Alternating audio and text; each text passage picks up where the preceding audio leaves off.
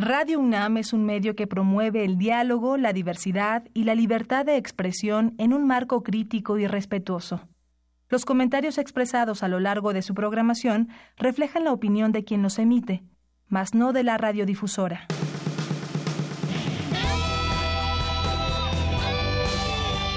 Prisma RU. Relatamos al mundo.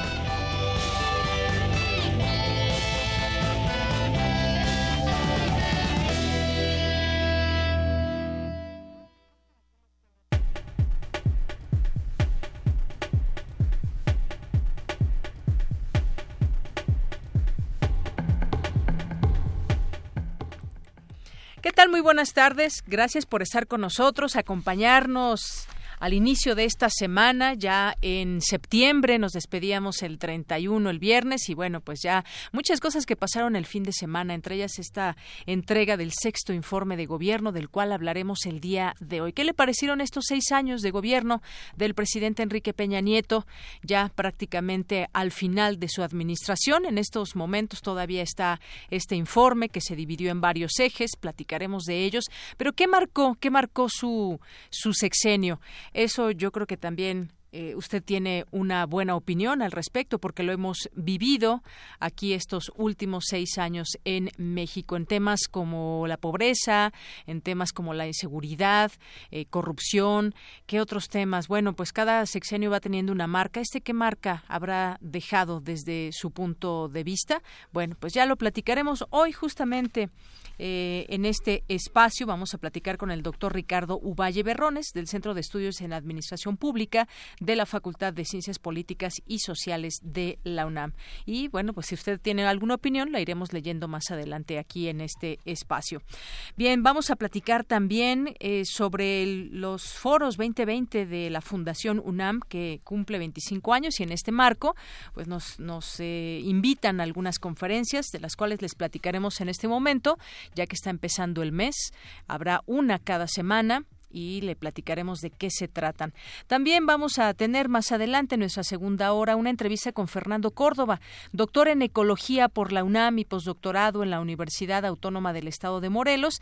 También es profesor en la Facultad de Ciencias y especialista en impacto ambiental. ¿Va o no va, eh, según la viabilidad, el impacto ambiental, el aeropuerto en Texcoco o qué hay de la base allá de aérea de Santa Lucía? Eso lo seguiremos eh, platicando durante los siguientes días, semanas y meses, porque está por definirse, está por definirse dónde se va a crear una nueva, una nueva sede. Tendremos, por supuesto, también la información de cultura, la información nacional e internacional. Hoy es lunes con Otto Cázares en Cartografía RU y nos acompañará como todos los lunes. Por lo pronto, pues también nos vamos a nuestro resumen informativo. Relatamos al mundo. Relatamos al mundo.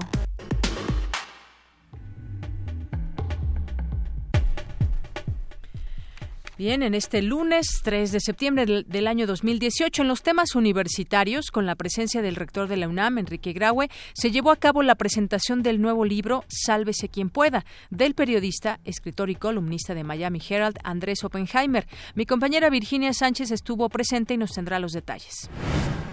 Analizan en la UNAM los niveles de pobreza en México. Más de la mitad de la población carece de ingresos para adquirir la canasta básica. En unos minutos, la información con Cindy Pérez Ramírez bueno, hablábamos de pobreza y los índices que da a conocer el presidente, sus compromisos, algunos cumplidos será, y bueno, muchos otros no cumplidos. Uno de ellos, y ahí está lo que analizan en la UNAM, el nivel de ingresos eh, muy bajo para adquirir la canasta básica.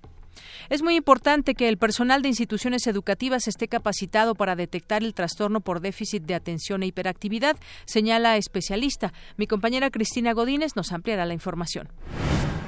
Con Maldito sea tu nombre, Samuel Segura, alumno de la UNAM, ganó el premio de novela juvenil. Los detalles con Dulce García. Mediante un comunicado, el CCH Oriente expresó su más enérgica protesta por el asesinato de la estudiante Miranda Mendoza Flores. Exigen a las autoridades para que se esclarezca el crimen y castigue a los responsables. En los temas nacionales, hace unos minutos en Palacio Nacional, ante cerca de 1.500 invitados, el presidente Peña Nieto rindió su sexto y último informe de gobierno. En tanto, el mandatario electo Andrés Manuel López Obrador se reunió con integrantes de su equipo de transición para revisar los proyectos del nuevo Aeropuerto Internacional de México y el tren del Istmo de Tehuantepec. La Junta General Ejecutiva del Instituto Nacional Electoral aprobó la declaratoria de pérdida de registro del Partido Nueva Alianza y el Partido Encuentro Social por no haber alcanzado el 3% de la votación.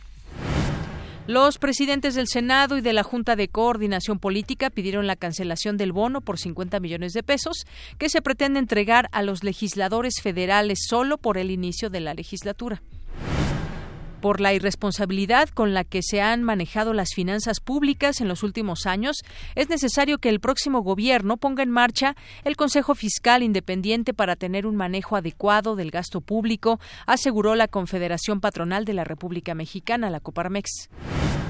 Manuel Gómez Morín, nieto del fundador del PAN del mismo nombre, será apoyado por el gobernador de Chihuahua, Javier Corral, en su aspiración para liderar el partido. La Fiscalía de Jalisco informó que policías de Guadalajara fueron agredidos en Tonalá. En los temas de economía, especialistas consultados por el Banco de México elevaron de 4.23 a 4.41% el estimado de inflación para 2018. Prevén el dólar a 18.92 y el Producto Interno Bruto de 2.14%. Durante julio de 2018, las remesas familiares que llegaron al país aumentaron 10.25% respecto al mismo mes del año pasado. En el primer semestre del año, Pemex reportó una pérdida neta de 3.300 millones de pesos en el negocio de fertilizantes, 281% más que el mismo periodo de 2017. Y en los temas internacionales, mientras el presidente de España, Pedro Sánchez, se mostró a favor de celebrar un referendo en Cataluña por el autogobierno, no por la independencia, su par catalán, Quim Torra, aseguró que irá hasta el final para conseguir la soberanía de dicha región española. En Chile reportan 133 afectados por nube tóxica. Hoy en la UNAM, qué hacer y a dónde ir.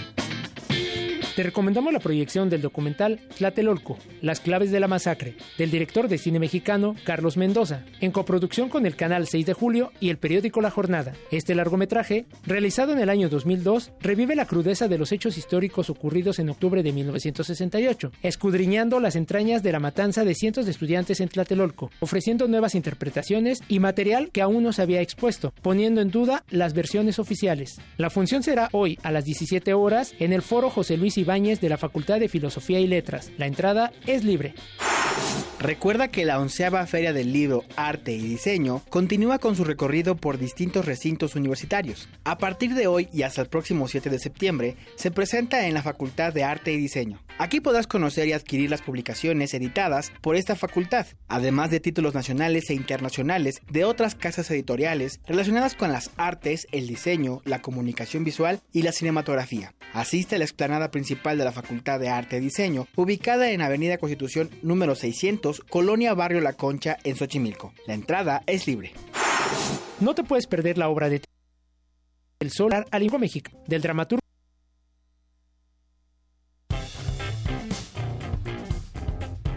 Campus RU.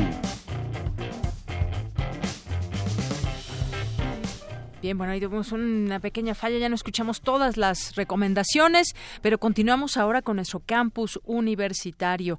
Los avances tecnológicos atentarán contra el empleo y las profesiones. Esto según el nuevo libro de Andrés Oppenheimer. Ahí estuvo presente mi compañera Virginia Sánchez, quien nos amplía esta información. Muy buenas tardes, Vicky, adelante. Hola, ¿qué tal, Deyanira y auditorio de Prisma RU? Muy buenas tardes. Pues tras leer un estudio presentado por la Universidad de Oxford en el que señala que en los próximos 10, 15 años el 47% de los empleos en Estados Unidos corre el riesgo de desaparecer, así como nueve grupos de profesiones.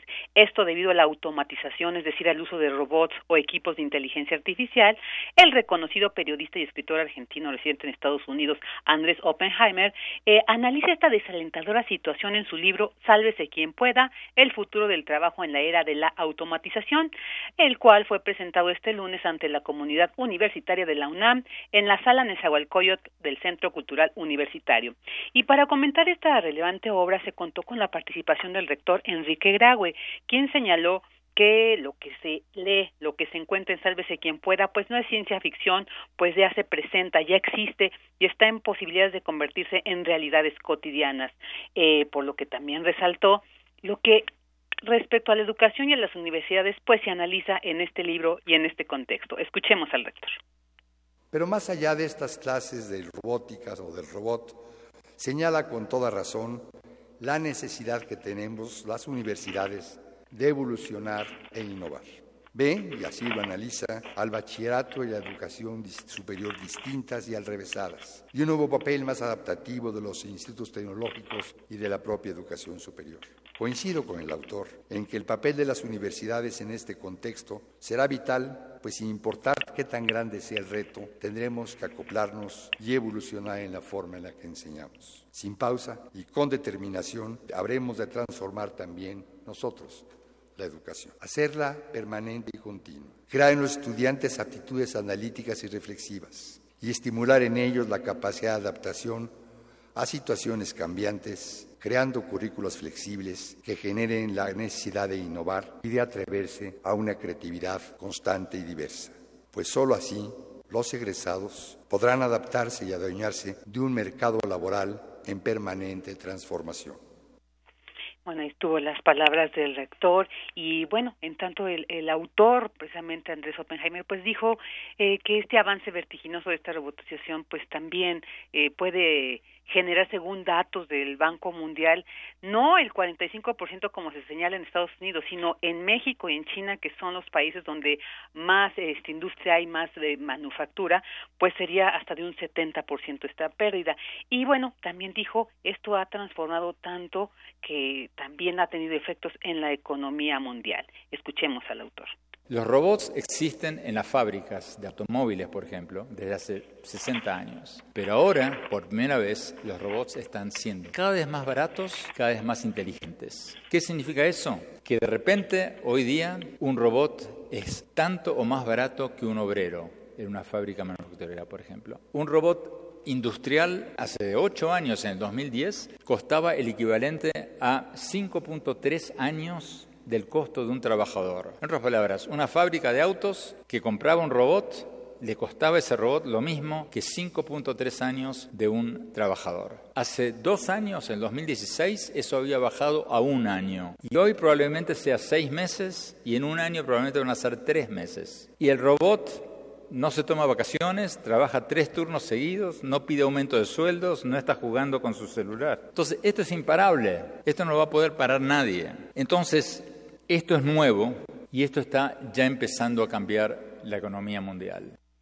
Y bueno, señaló que aunque a corto plazo esta situación va a ser traumática, pues también eh, pues da esperanzas, digamos, de alguna transformación de, de, por ejemplo, aprovechar estas situaciones y dice, bueno, en algún momento vamos a poder a lo mejor tener más tiempo para eh, hacer otras actividades. Y entonces, bueno, él planteaba algún alguna visión, eh, digamos, alentadora y dijo, bueno, también en su libro plantea al final algunas de las profesiones que él considera serán las profesiones del futuro, pues en este contexto de la robotización, o de la automatización.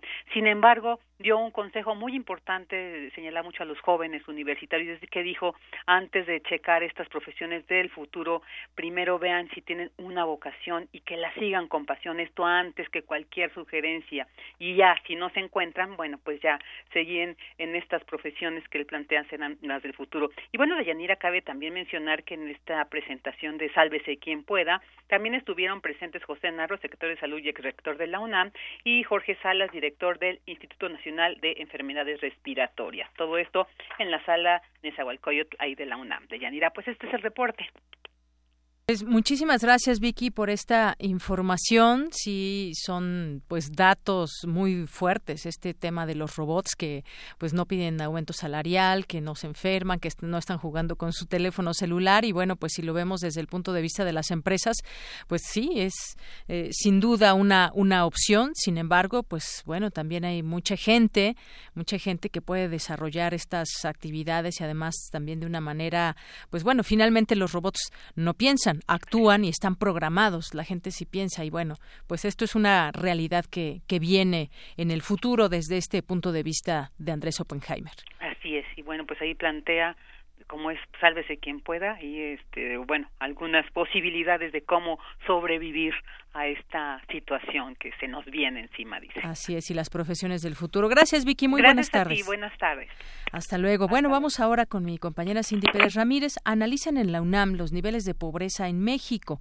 Más de la mitad de la población carece de ingresos para adquirir la canasta básica. Cindy adelante. Buenas tardes Deyanira, ¿cómo estás? Te saludo con mucho gusto a ti y a todos los que nos están escuchando este lunes en Prisma RU. Según indicó el sexto informe de gobierno de Enrique Peña Nieto, entre 2012 y 2016, la población en condiciones de pobreza disminuyó al pasar de 45.5% a 43.6%, mientras que la pobreza extrema pasó de 9.8% a 7.6%. Ante estas cifras, académicos del Instituto de Investigaciones Económicas de la UNAM indicaron que existen procesos de empobrecimiento desigual. Ana Patricia Sosa detalló que en nuestro país hay municipios en los que el 75% y el 100% de la población está en pobreza.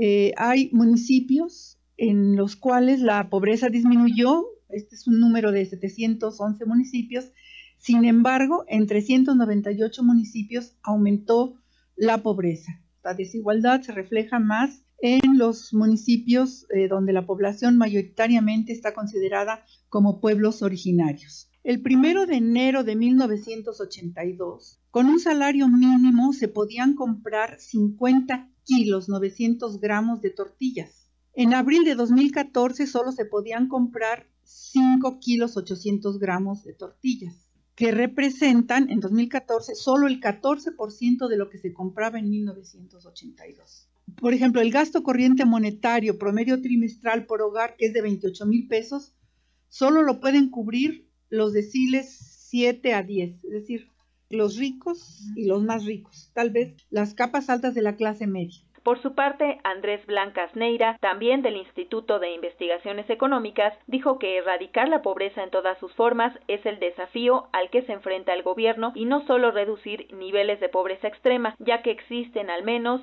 62 millones de personas que carecen de un ingreso suficiente, situación que no ha cambiado desde hace 25 años. Además, en 2016, cerca del 56% de la población no tenía acceso a seguridad social se requiere que el crecimiento económico sea inclusivo, con el fin de crear empleos sostenibles, formales y bien remunerados.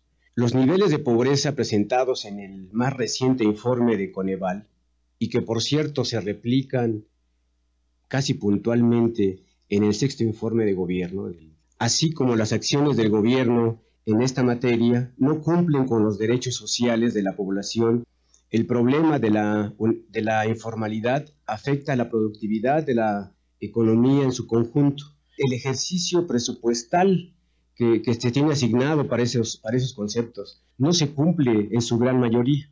Es decir, no solo no hay una política económica adecuada para combatir la pobreza, Recientemente, María Luisa Albores González, próxima titular de la Secretaría de Desarrollo Social Federal, que se convertirá en la Secretaría del Bienestar, señaló que se está revisando cada uno de los programas sociales para mejorarlos y para saber qué está funcionando y qué no. Es la información que tenemos de Yanira. Muy buenas tardes. Gracias, Cindy. Muy buenas tardes. Pues sí, ese crecimiento económico debe ser inclusivo, no solamente representar un número, subimos en crecimiento económico, pero la gente está incluida en todo todos en general, o solamente una parte de un sector de la población. Vamos ahora con Dulce García. Señalan en la UNAM que la política de prohibición de drogas internacional solo ha propiciado que se disparen otros delitos. Adelante, Dulce. Deyanira, muy buenas tardes a ti al auditorio de Prisma RU. En el marco del seminario La crisis, el Estado y los movimientos globales en el mundo actual, el doctor Edgar Guerra, profesor investigador del programa de política de drogas del Centro de Investigación y Docencia Económicas en Aguascalientes, habló de los efectos y las consecuencias que tiene el actual régimen de control y prohibición de drogas. Ha habido más este, consecuencias y efectos adversos y negativos y sobre todo ha fracasado en los objetivos que se había planteado. Es decir, no tenemos una disminución en el consumo de sustancias ilícitas y, peor aún, no solamente estas han aumentado, sino que han aumentado el número de sustancias desconocidas y el número de sustancias, además, mucho más dañinas que las que teníamos hace 15, 20 años. Peor todavía, la estrategia eh, política que muchos estados este, eh, en el mundo han implementado para hacer frente al tema de las drogas ha producido efectos todavía más perversos. La estrategia de militarización y de combate frontal mediante el uso de las Fuerzas Armadas a las organizaciones criminales ha producido más efectos que eh, negativos. Entonces tenemos que este régimen internacional de drogas ha, por un lado, eh, producido efectos en el tema de la seguridad pública y por otro lado efectos negativos en el tema de la salud pública. Señaló que detrás de la política de prohibición de drogas internacional hay otros intereses. ¿no? Hay muchos estudios que nos hacen ver que en realidad fue una política que se fue construyendo históricamente con otros intereses y otros motivos. Intereses de control poblacional, intereses económicos, ¿no? auspiciados por las grandes eh, empresas farmacéuticas, juicios morales o moralina detrás, etcétera. Dijo por otra parte que en México el uso del ejército para combatir a los cárteles de drogas empezó a aumentar otro tipo de efectos sociales, tales como una fusión entre el campo criminal y el campo social, así como entre el campo político y el campo criminal. ¿Qué quiere decir esto? Que en muchas comunidades donde se siembra amapola en Guerrero, por ejemplo, o donde se produce eh, heroína o goma de opio en Michoacán, las comunidades fueron capturadas a veces cooptadas, no es lo mismo, por eh, las organizaciones criminales. Organizaciones criminales que en un contexto de guerra necesitaban también hacerse de muchos más recursos. Si ya había cierta connivencia entre organizaciones y algunas comunidades a partir de 2006 en muchas regiones del país y sobre todo en Michoacán, en Guerrero, esta convivencia se hizo muchísimo más estrecha. Hasta aquí el reporte. Muy buenas tardes. Gracias, Dulce. Bueno, pues uno de los temas que también seguramente se tendrán que analizar y discutir en este próximo sexenio, en el próximo gobierno que estará al frente de Andrés Manuel López Obrador. Esta política de prohibición de drogas, eh, y ya hablándolo en el sentido de México, pues propicia muchas veces el que no esté, eh, el que esté vigente esta prohibición, que se disparen distintos delitos, pero es un tema que empiezan ya a verse algunas luces y esto por los discursos que han generado algunos de los integrantes del que será el próximo gobierno y tema que seguirá planteándose, pues me imagino que en foros y en las cámaras y bueno, aquí por supuesto lo iremos analizando. Continuamos. Porque tu opinión es importante, síguenos en nuestras redes sociales, en Facebook como Prisma RU y en Twitter como arroba PrismaRU. Relatamos al mundo. Relatamos al mundo. Son las 13 horas con 24 minutos y tenemos ya en la línea telefónica al doctor Ricardo Uvalle Berrones del Centro de Estudios en Administración Pública de la Facultad de Ciencias Políticas y Sociales de la UNAM. ¿Qué tal, doctor? Bienvenido a este espacio de Prisma RU de Radio UNAM.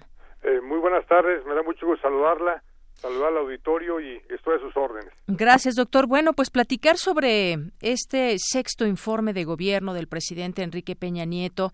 El pasado sábado vimos ahí esta entrega del documento eh, con los legisladores y hoy, hace unos momentos, desde las 12 del día, comenzó este informe, digamos, en resumen, con los ejes que planteó el presidente. Y bueno, pues yo al principio planteaba que cada sexenio va teniendo su su marca eh, en el sentido de los temas por los cuales quizás los recordamos.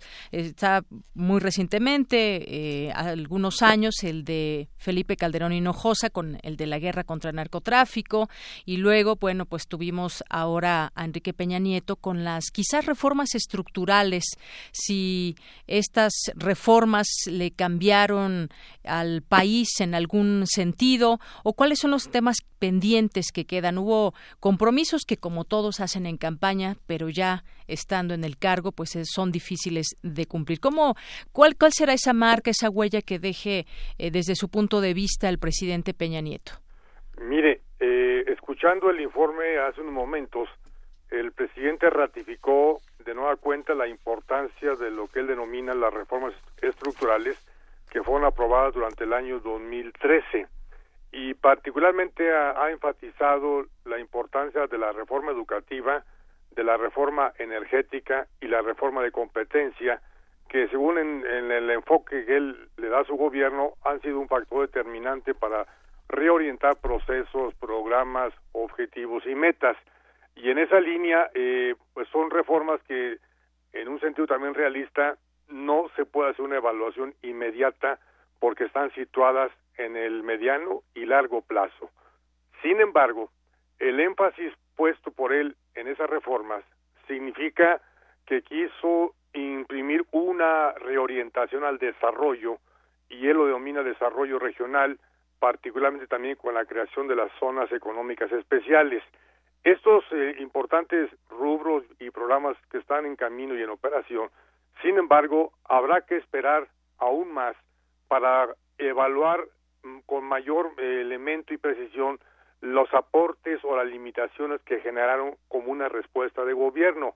En este momento yo entiendo que es un balance de cierre de gestión, de cierre de administración, lo vuelve a invocar, lo vuelve a exaltar, pero me parece todavía que no tenemos cabalmente todos los elementos favorables para ver en términos de política pública si el país cambió o no cambió.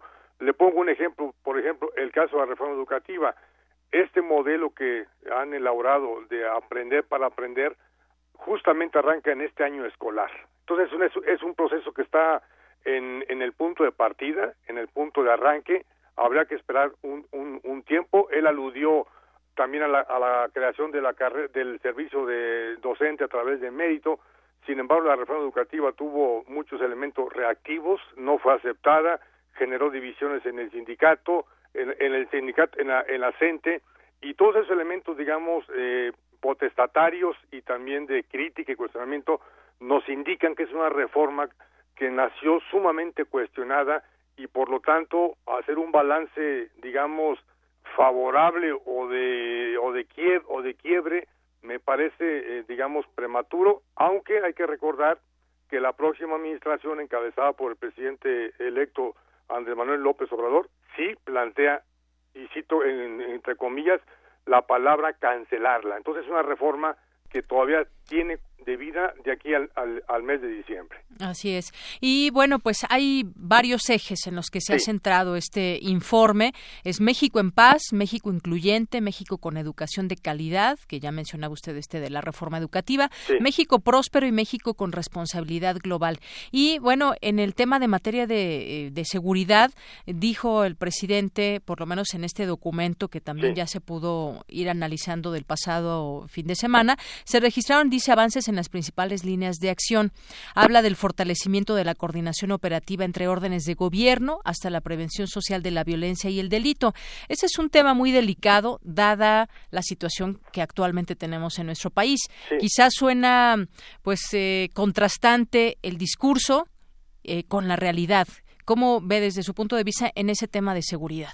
Yo coincido con usted en, en el concepto que utiliza contrastante, es decir, hay toda una línea que se impulsó desde el 2012 cuando se reformó la ley orgánica de la administración pública y la Secretaría de Seguridad Pública fue convertida en una subsecretaría de la Secretaría de Gobernación. Fue el primer gran banderazo del nuevo proceso. Se vinieron haciendo eh, labores de apoyo y de coordinación con, los, con las entidades federativas, pero el saldo al momento, simplemente en datos duros, nos indican casi 300 mil personas muertas en esta lamentable cruzada en contra eh, de la violencia y del crimen organizado. Algo falló en términos de planeación, de coordinación, quizá de información, de una mayor interacción entre los órganos que integran el gabinete de seguridad, porque lamentablemente por información de la opinión pública y los medios, los resultados son más bien preocupantes y críticos. Tenemos unas zonas muy deterioradas con alto grado de violencia y de incidencia, incluso de exclusión social, que están avisando de que hay, hay, focos rojos en, a lo largo del territorio nacional. Yo ahí sí tendría mi, mi, mi duda y más bien mi cuestionamiento de que la estrategia de seguridad no dio el resultado esperado, no obstante que se hicieron los, los trabajos previos durante el año el 2012 en el mes de diciembre y 2013 antes de arrancar el programa de estrategia de la seguridad. Entonces, yo creo que la idea del México en paz sigue siendo todavía una preocupación, una realidad eh, lacerante y un conjunto todavía de elementos de riesgo para las personas, los negocios, para los mercados, para las colonias, para los barrios para eso que llamamos sociedad civil. Yo creo que en ese punto todavía el déficit de gobierno es muy alto. Claro. Y hay otro tema también, el de la corrupción. De hecho, hoy se publica una entrevista con el exrector Juan Ramón de la Fuente, donde dice que pues la corrupción, este fenómeno, es uno de los lastres que acompañarán al legado de la administración de Enrique Peña Nieto. La corrupción se expandió tanto, dice, que involucró a sectores que en otros años eran menos proclives a este flagelo, como el sector salud, en específico el Seguro Popular, del que exgobernadores se robaron el dinero que era para comprar equipo médico. Y bueno, pues qué decir de temas como la Casa Blanca, el tema de Ayotzinapa, se ve pues eh, un tema de corrupción muy claro y bueno, pues eh, esto es también parte de lo que de lo que sucedió en esta administración. Yo estoy de acuerdo y me parece muy puntual el, el análisis que hace el, el doctor Juan Ramón de la Fuente. En efecto, el problema de la corrupción durante la actual administración llegó a niveles para llamarlo amablemente, escandalosos. Y eso provocó un deterioro, un desprestigio y un desencanto en la población, porque no hubo día del sexenio que no aparecieran notas desfavorables en uno de los flagelos que más lastiman a las personas, a la economía, a los grupos sociales, porque es una forma de despojo de unos sobre otros y lamentablemente creció este fenómeno maligno en el ámbito estatal, federal y municipal esto que usted comenta ahora del seguro popular que fue utilizado para otras fines, pues yo creo que son fines perversos, fines perversos que desviaron el sentido de justificación social y médica para atención de personas y fue, fueron canalizados hacia otro tipo de actividades como las electorales. Creo que eso fue una, una práctica inmoral y condenable. Y la corrupción, pues lamentablemente también tiene un punto todavía débil.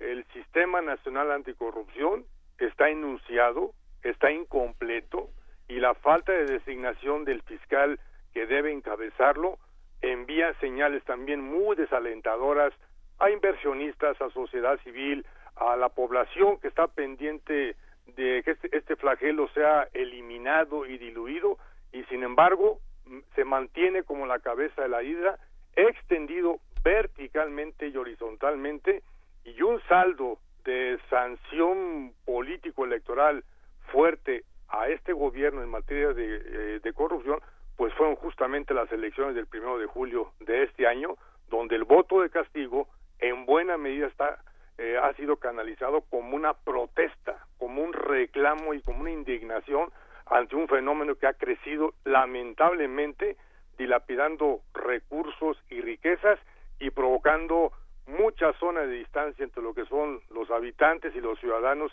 y la autoridad constituida.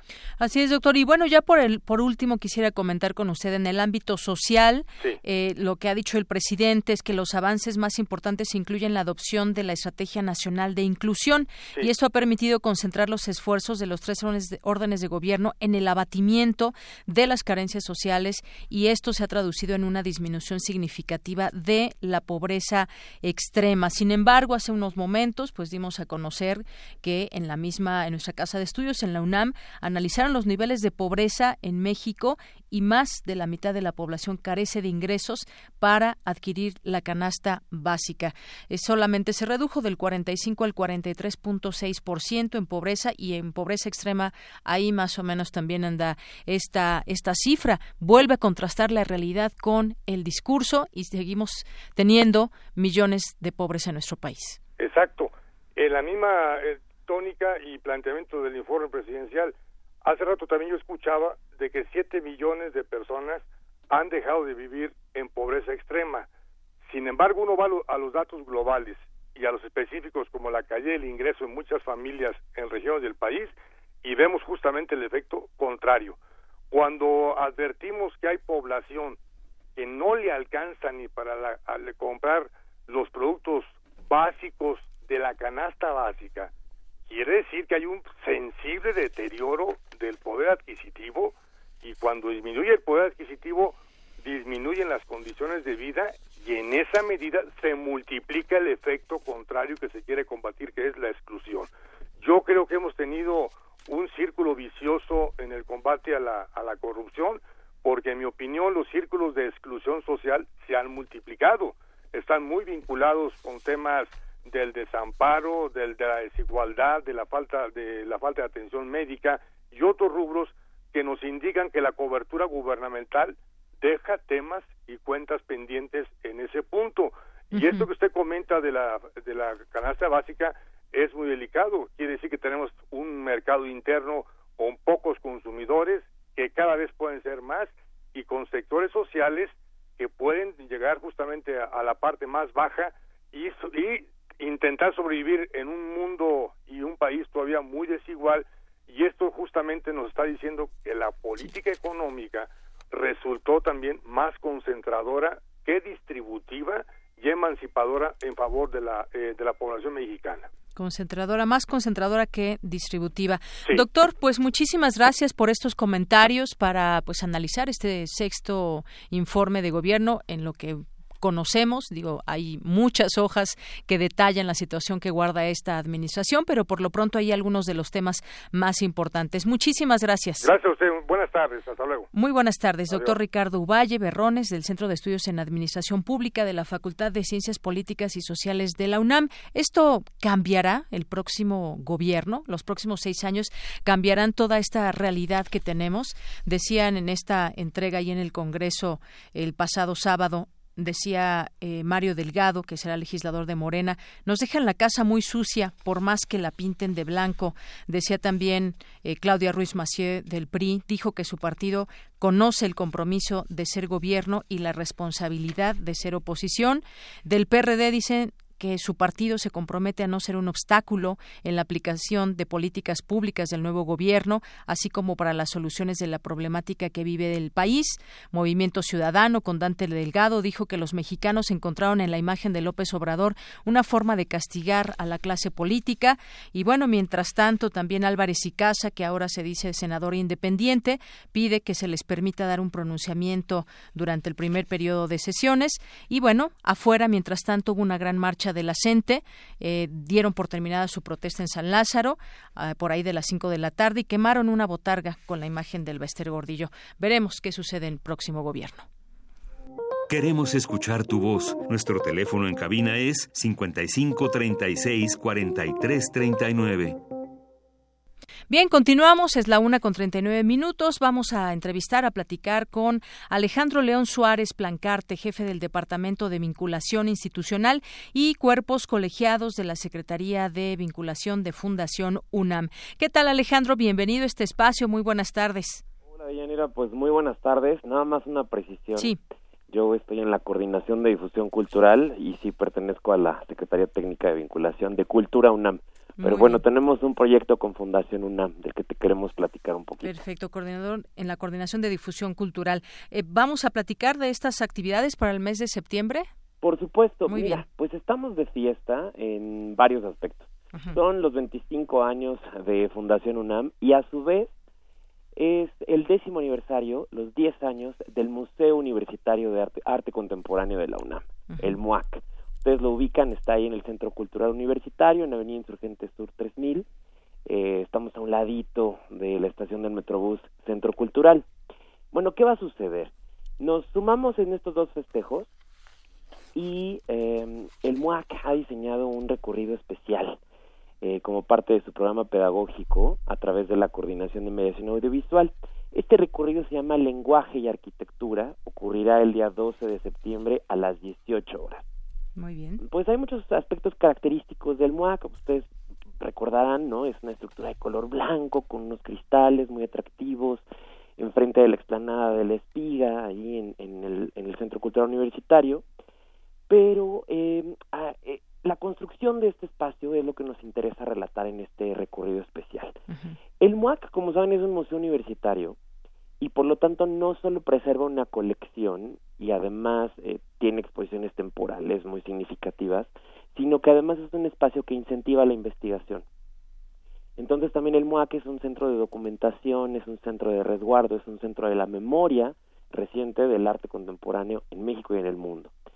Una de las características que nos interesa resaltar es cómo el edificio envuelve todo esto. El proyecto arquitectónico del MOAC, para quienes no lo sepan, corrió a cargo de un arquitecto mexicano de nombre Teodoro González de León, Él es muy famoso, Teodoro González de León es uno de los arquitectos más importantes del siglo XX. Tiene obras emblemáticas como el Auditorio Nacional, el Museo Rufino Tamayo, el Colegio de México, la Universidad Pedagógica Nacional, entre otras. El MOAC, eh, como les decía hace un momento, abre sus puertas en noviembre de 2008 en el Centro Cultural Universitario, una apertura que no estuvo exenta de, de polémicas. Si alguien recuerda, antes de que existiera la explanada del Espiga, eh, esto era un estacionamiento, era el estacionamiento me parece que el, el 2 del Centro Cultural. Y hoy en día es una explanada en la que todo el mundo recorre e ingresa de manera peatonal al Centro Cultural. Eso es algo bien importante. Sí. El MOAC tiene más de 13.000 metros cuadrados, de los cuales 3.300 son de áreas de exhibición. Cuenta también pues con un auditorio, una sala de conferencias, una tienda, librería especializada en arte contemporáneo, un restaurante, un área educativa, un centro de documentación de arte contemporáneo, que es el que te hablaba hace un rato, que se llama Arqueya. Arqueya es el centro de documentación y es un espacio designado a la investigación bibliográfica y el resguardo de archivos de artistas eh, contemporáneos, ¿no? El MUAC alberga y exhibe la colección de arte contemporáneo de la UNAM, que consta de obras de arte creadas a partir de 1952 en adelante, que son absolutamente trascendentes y representativas en el desarrollo del arte contemporáneo en México, y lo que nos interesa resaltar es cómo el MUAC, eh, una, eh, su característica, digamos, más notable es esta arquitectura que interviene todo el centro cultural. Eh, este, este recorrido va a revisar ese concepto, cómo se creó, por qué es blanco, por qué no se parece a los edificios y los recintos del Centro Cultural Universitario que son de, de arquitectura del estilo brutalista, por qué esa estructura y su importancia a nivel nacional e internacional eh, lo consolidaron como una de las obras más importantes de arquitectura contemporánea en México y para albergar, para ser un espacio de experimentación, de documentación y de exposición de arte contemporáneo. Este recorrido lo vamos a dividir en dos partes. Eh, la cita es, como les decía, el 12 de septiembre a las 18 horas en el Ágora del Museo. El Ágora del Museo lo van a identificar porque está junto a las taquillas un espacio muy amplio junto a las taquillas. Eh, el recorrido, como te decía, está en dos partes. Una, en un inicio tendremos una charla teórica, no vamos a conjuntar el grupo, en donde tendremos una introducción en el que vamos a resaltar cuáles son los detalles constructivos, estilísticos, eh, por supuesto de estructura y de atención al público, en el ámbito cultural ¿no? de, de este inmueble, su relación, el espacio, el, el contenido, el continente, eh, el concepto y las formas que tiene el MUAC con las bases fundacionales de ciudad universitaria, porque mucha gente piensa que no tiene que ver con ciudad universitaria y tiene todo que ver con ciudad universitaria. Y luego haremos un recorrido que es un recorrido especial. Este es un recorrido que, digamos, es tras bambalinas. No es un recorrido, digamos, el tradicional sobre una exposición. No, este es un recorrido de cómo funciona el museo, cuáles son sus detalles estructurales y arquitectónicos, cómo se identifica, digamos, la persona que recorre el museo, como público, como usuario, como personal, ¿no? Que son, son espacios que a veces no, no recorre, eh, no recorren regularmente, ¿no? Y vamos a hablar también del contenedor, vamos a hablar de los espacios en donde se contienen nuestros archivos, en donde están nuestras obras, en donde se restauran, en donde se conservan. Entonces, bueno, es, es una invitación para que, para que todos nos sumemos a los 25 años por la Fundación UNAM. Muy bien. Como saben, esta es una de las actividades del Foro de Ciencias, Artes y Humanidades en Diálogo, con el cual las tres coordinaciones de la universidad celebran a Fundación UNAM. Es una alianza entre coordinación de humanidades, coordinaciones de investigación científica y la coordinación de difusión cultural. Entonces, les repito, los esperamos el 12 de septiembre a las 18 horas en el Ágora del MUAC. Muy bien, pues ahí está la invitación, esto en el marco de los 25 años de Fundación UNAM y yo creo que me bueno, es muy interesante poder hacer este tipo de recorrido, no el que normalmente hacemos cuando queremos ir a ver una exposición, sino también con gente que trabaja directamente ahí en el en el museo. ¿Cuándo, ¿Cuántos años dices que tiene ya el MUAC? El MUAC cumple en noviembre sus 10 años. 10 años, fíjate. Muy bien. Pues sus primeros 10 años también hay, habrá que, que, festejarlos y bueno, a pues lo grande va a, estar a lo grande, a lo grande. Conocer por qué fue así esta estructura, cómo funciona el museo y bueno, pues yo te agradezco muchísimo eh, Alejandro León Suárez que nos des esta invitación. Aquí tenemos incluso un espacio con la propia Amanda de la Garza que es una de las curadoras adjuntas del MOAC y bueno, nos tienen al tanto por lo pronto en los temas eh, que tienen que ver con las exposiciones del museo. Pero muchísimas gracias por esta, esta entrevista y esta invitación. Hasta luego. Hasta luego, que estén muy bien, un abrazo a todo el auditorio. Gracias Alejandro León Suárez Plancarte de la Coordinación de Difusión Cultural y la participación que tendrá el MUAC en este 25 eh, años de Fundación UNAM y bueno, pues también del Foro 2020 y la información de Fundación UNAM en sus 25 años. Eh, los queremos invitar a las conferencias que habrá eh, para este mes de septiembre. La primera el 5 de septiembre, que es pasado mañana, luego habrá otra el 12 y el 19. Los temas, bueno, pues ahí están también eh, conferencia El habla y la escritura, el 12, que es lo que justamente nos platicaba eh, Alejandro León, y el 19, una conferencia El lenguaje de las matemáticas, con la participación del doctor Carlos Prieto de Castro, investigador del Instituto de Matemáticas, y además estará el doctor William Henry Lee Alardín, coordinador de investigación científica, a quien tendremos, por cierto, el próximo viernes en este espacio. Una con 48 minutos. Porque tu opinión es importante, síguenos en nuestras redes sociales, en Facebook como Prisma RU y en Twitter como arroba PrismaRU.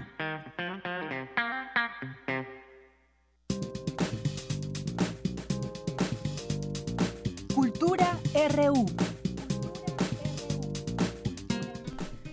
Bien, ya estamos en la sección de cultura. Muy buenas tardes a todos ustedes. Buenas tardes, Tamara. Adelante con la información que ahorita vamos a tener un enlace con nuestro compañero Baltasar Domínguez.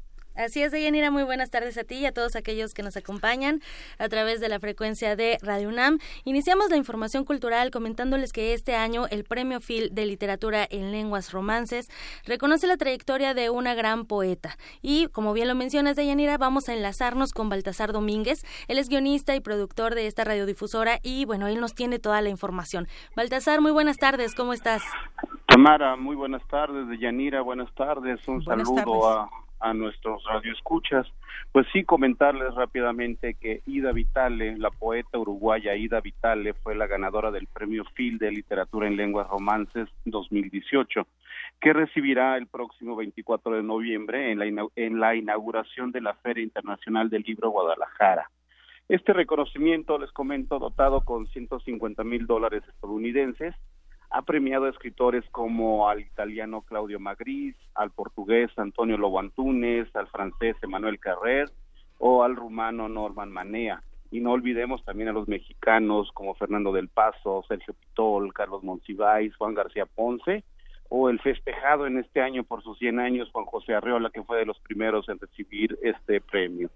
Con el premio Aida Vitales se da un reconocimiento a una escritora, como bien comentó Tamara, con 70 décadas de esfuerzo por la palabra, a una fuerza poética en el ámbito de nuestro idioma y a una gran tradición de poetas en América Latina.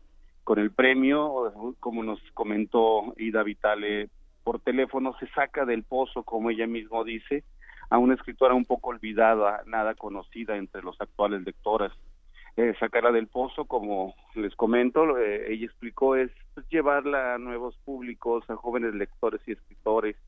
Eh, eso es uno de los eh, premios también que trae este galardón.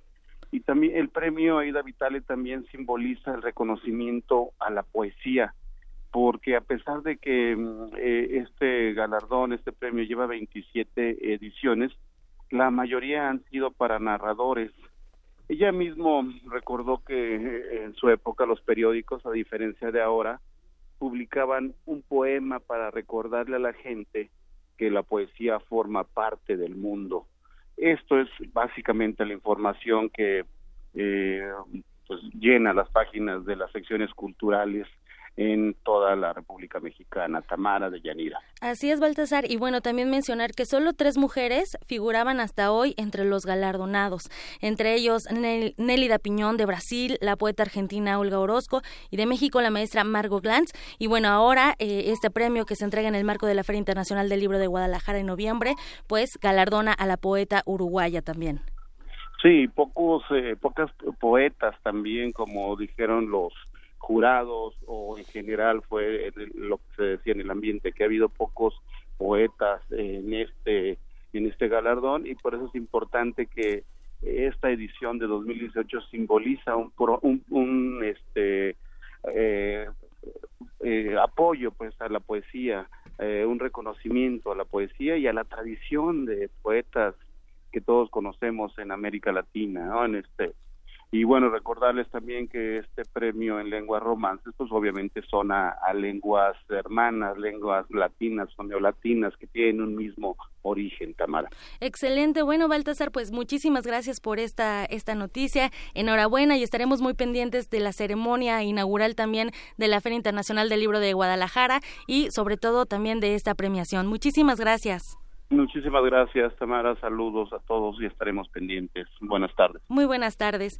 Y bueno, Deyanira, ya que estamos hablando de mujeres en la literatura, esta tarde tenemos una recomendación. En mis manos tengo un libro que reúne a más de 600 escritoras más de 500 escritoras mexicanas que han publicado desde el siglo XX hasta nuestros días. Y bueno, esta publicación se titula Historia secreta del cuento mexicano y para platicarnos más invitamos a nuestra cabina a su autora. Ella es Liliana Pedrosa, quien además es doctora en literatura hispanoamericana por la Universidad Complutense de Madrid, es miembro del Seminario de Estudios sobre Narrativa Latinoamericana Contemporánea adscrito a la UNAM y bueno, es también especialista en cuento mexicano contemporáneo. Liliana, muy buenas tardes y bienvenida a este espacio. Buenas tardes, Tamara. Buenas tardes, Deyanira. Muchísimas gracias por invitarme a su espacio a hablar de ese tema que considero muy importante. Y sobre todo, bueno, nos ligamos muy bien hablando de mujeres en la literatura, Liliana, pero a ver, platícanos, por favor, cómo surge este proyecto Historia Secreta del Cuento Mexicano. Sí, como bien tú lo estabas comentando ahora con lo del premio, de que apenas es, eh, había antes tres mujeres que habían ganado el galardón y con Ida Vitale, que es una gran poeta, es la cuarta que se une a las filas, ¿no? De, de estos grandes escritores. Yo creo que muy, muy merecido. Sí. Eh, yo creo que yo comencé a, a, realizar esta investigación, Historia Secreta del Cuento Mexicano, porque tenía la intuición de que en, en el canon de la literatura no no estábamos todas las que somos, ¿no? Todas las escritoras mexicanas. Yo también soy cuentista. Entonces, como me he dedicado mucho al, al cuento, pues empecé a buscar si había otros catálogos, ¿no? Eh, y sí, los hay. Hay tres catálogos antes que el mío. Este libro es un catálogo historiográfico, es decir, es un pase de lista por mujeres eh, cuentistas mexicanas o afincadas en el país.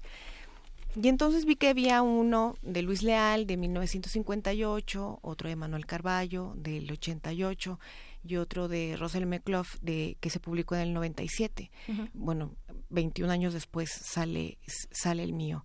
Lo que lo que me di cuenta a lo largo de todos estos años de investigación es que yo recabé el doble de mujeres en este mismo periodo, juntando los tres catálogos, el, eh, el doble de mujeres eh, y, y, bueno, ya actualizándolo, eh, encontré 512 mujeres escritoras. Liliana, además, bueno, es mujeres escritoras que bajo un seudónimo eh, usaban un seudónimo para poder desarrollar su carrera. Eh, mujeres que a lo mejor no fueron, no han sido reconocidas o fueron olvidadas también. Y bueno, nos haces eh, en un paseo por la historia también eh, de, de, este, de esta publicación, que creo que también es muy interesante porque además al final vamos a encontrar unos datos muy interesantes para que la gente también se acerque. O sea, también nos regalas, además de, de esta parte del análisis que tú haces, nos regalas nombres que nos incitan a leer, a investigar y a buscar más. Sí, este es un pase de lista por nombres y eh, obras que están olvidadas o que fueron ignoradas Imagínate, si hasta la fecha hemos encontrado una serie de mujeres que publicaron bajo un seudónimo masculino o encubriendo el nombre de mujer solamente con, con su inicial, eh, yo creo que todavía hay muchas cosas por, por eh, descubrir. Y, y bueno, en, en, los otros catálogos que yo vi es que aunque las mencionen en, en sus propios diccionarios de escritores, pues cuando ellos ya hacen el análisis, Emanuel Carballo no menciona a ninguna mujer, por ejemplo. Y entonces, pues es como una reivindicación de todas las mujeres que han escrito, que han estado como en, en un camino paralelo al, al, canon tradicional que nos repiten en la escuela, que nos repiten en los medios de comunicación, inclusive los funcionarios de cultura pues caen en esas mismas trampas cuando yo les digo, pues, ¿por qué no ¿por qué no hay más mujeres en las mesas de lectura? Y ellos dicen, es que no hay mujeres. Bueno, pues ahora yo creo que ya les podemos lanzar este libro. ¿Por qué no? Aclaro. Ah, Exactamente. y porque además, con toda esta investigación, yo me voy dando cuenta que de todos los géneros, desde hace tres décadas, es decir, desde la década de los 90, la tercera parte de la literatura mexicana la escribimos las mujeres. Excelente. Es decir, de cada tres escritores, una es mujer. Hay nada más ese dato, imagínate. Exactamente. Oye, Liliana, ¿y qué implicó todo este trabajo de investigación? O sea, concatenar a todas estas autoras en, en, en esta publicación. ¿Cuánto tiempo te tardaste? 15 años. Mm y dos años eh, viajando por todo el país, eh, bueno, intermitentemente, porque otra de las cosas que, eh, que tenemos es que em, hay un centralismo feroz en, económica, culturalmente, y pues yo sabía, como yo soy de Chihuahua, sé lo difícil que es que a Chihuahua nos llegaran los libros y también que llegaran eh, hacia el resto del país lo que se publicaba en, en mi ciudad. Entonces fue como todo un esfuerzo un gran esfuerzo porque digo tantos años y también bueno investigar eh, hablar también con las personas cercanas eh, a, las autoras porque hay, hay muchas que bueno eh, podemos leerlas pero físicamente ya no están no también es ese acercamiento. Cada nombre y cada título de libro tiene su propia historia porque bueno, muchas bibliotecas locales no tienen, no tienen el acervo de que, que se publica en, en cada estado, las instituciones de cultura tampoco tienen un, eh, un listado histórico de todo lo que se ha hecho, entonces fue como una búsqueda, llegar ahí de la nada, eh, buscar los domicilios de las escritoras o de los familiares de escritoras eh, fallecidas. Sí, ha sido como toda una aventura. Excelente. Una aventura, una aventura literaria que, bueno, tiene nombre, historia secreta del cuento mexicano y que muchos podemos también leerlo de forma física. Y ahorita que mencionas esta parte de, de la lectura que tendría que estar al alcance de todos, platícanos cómo podemos eh, obtener este, este libro. Pues la Universidad Autónoma de Nuevo León y yo decidimos que que el formato digital tenía que estar disponible para todos. Entonces, si ustedes van a la editorial universitaria de la eh, Universidad Autónoma de Nuevo León, pueden, pueden buscar el, el, con el título o solamente ponerlo en un buscador. Eh, historia secreta del cuento mexicano y aparece las primeras páginas aparece donde se puede descargar gratuitamente. Excelente, pueden visitar editorialuniversitaria.ua Que son las siglas de la Universidad Autónoma de Nuevo León, punto MX para acercarse también a la lectura, para acercarse a este trabajo de investigación colosal que, bueno, tú nos regalas magníficamente escrito, Liliana, y muchísimas gracias por acompañarnos en esta cabina. Gracias a ti, Tamara. Gracias, gracias Liliana Pedrosa, autora de Historia Secreta del Cuento Mexicano. Deyanira, bueno, ya nos tenemos que ir al corte, así que me despido y les deseo que tengan una excelente tarde. Gracias, Tamara. Gracias, Liliana. Vamos justamente al corte, son las 2 de la tarde y regresamos a la segunda hora de Prisma RU. Relatamos al mundo. Relatamos al mundo. ¡Vámonos!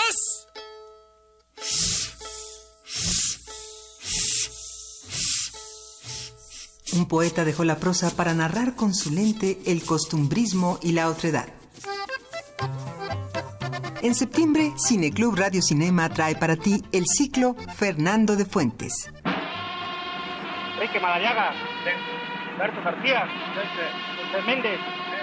El prisionero 13. El compadre Mendoza. 14 pelones, enterrados ahí nomás, a dos metros del riel. Vámonos con Pancho Villa y allá en el Rancho Grande te esperan los miércoles de septiembre a las 18 horas en la sala Julián Carrillo. Entrada libre. Abre tus ojos a otras realidades. Radio UNAM, Experiencia Sonora. Yo soy Carla y no me dejaron ser candidata de mi partido porque pensaron que era mejor tener a un candidato hombre. Soy Jimena, fui candidata a alcaldesa y no estoy conforme con el resultado de la elección. Yo soy Alfonso, presenté mi proyecto para la consulta de presupuesto participativo. Creo que cumplió con los requisitos y no fue considerado. En todos estos casos, el Tribunal Electoral de la Ciudad de México analiza, indica quién tiene la razón y protege sus derechos. Tribunal Electoral de la Ciudad de México. De principio a fin, justicia en tu elección. La Biblioteca de México se suma al homenaje por el centenario del natalicio del poeta Alichu Macero con la exposición Un despertar literario. Alichu Macero y Jorge González Durán en la revista Tierra Nueva, que muestra la labor literaria y editorial del autor Nayarita al lado de otros escritores como José Luis Martínez y Leopoldo Sea. La muestra Un despertar literario, Alichu Macero y Jorge González Durán en la revista Tierra Nueva se puede visitar en la Biblioteca de México. La UNAM me llena de orgullo porque soy uno de los 400.000 universitarios que le damos vida todos los días. La UNAM es pasado, presente y futuro. Por sus aulas pasaron los tres premios Nobel que México ha dado al mundo. Un espacio de libertades donde no importan razas, creencias religiosas, género, preferencia sexual, ideología política o situación económica. La UNAM es grandeza. Soy orgullosamente UNAM. UNAM, la Universidad de la Nación. Porque tu opinión es importante, síguenos en nuestras redes sociales, en Facebook como Prisma RU y en Twitter como arroba PrismaRU. Queremos escuchar tu voz. Nuestro teléfono en cabina es 55 36 43 39. Mañana en la UNAM, ¿qué hacer y a dónde ir? ¿Buscas una oportunidad de trabajo y eres alumno de los últimos semestres de la licenciatura o posgrado y egresado de la UNAM? Te recomendamos asistir a la edición número 18 de la Feria del Empleo UNAM 2018, que se llevará a cabo el 12 y 13 de septiembre de 9.30 a 17 horas en el Centro de Exposiciones y Congresos ubicado en Avenida del Imán número 10, en Ciudad Universitaria. Realiza tu registro previo en www.feriadelempleo.unam.mx. Para los niños también tenemos opciones. Te recomendamos el taller infantil de artes plásticas en el que se imparten cursos de pintura, modelado, grabado, serigrafía y origami para niños de 5 a 12 años. Cada taller es impartido por dos asesores de la Facultad de Arte y Diseño, desarrollando actividades y técnicas acordes a la edad de cada menor, haciéndolo 100% práctico. Consulta la convocatoria completa en www.fad.unam.mx.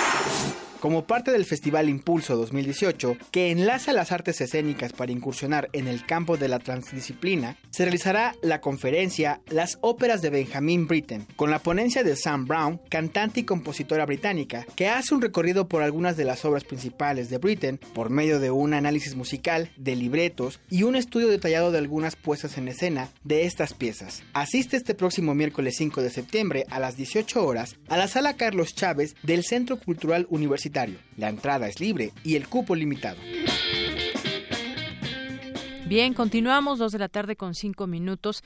Eh, hace unos días fue asesinado un camarógrafo en Cancún y hoy surge una noticia que esposa de policía está acusado de asesinar a camarógrafo en Cancún. Ya se reveló por ahí un video y pues hubo algunas manifestaciones de parte de los periodistas no conformes con las declaraciones que había hecho eh, la Fiscalía del Estado de Quintana Roo y bueno, pues exculpándolo por su o quitándole esa investigación por ser periodista que no tenía el uniforme y demás, pero pues hoy se sabe un poco más de esto y está ahí la condena por parte del gremio y la sociedad allá en Cancún. Bien, pues rápidamente, muchas gracias a ustedes que nos, eh, nos escriben, se hacen presentes a través de redes sociales o a través del 55 36 43 39. Gracias a las personas que en arroba Prisma RU nos escriben.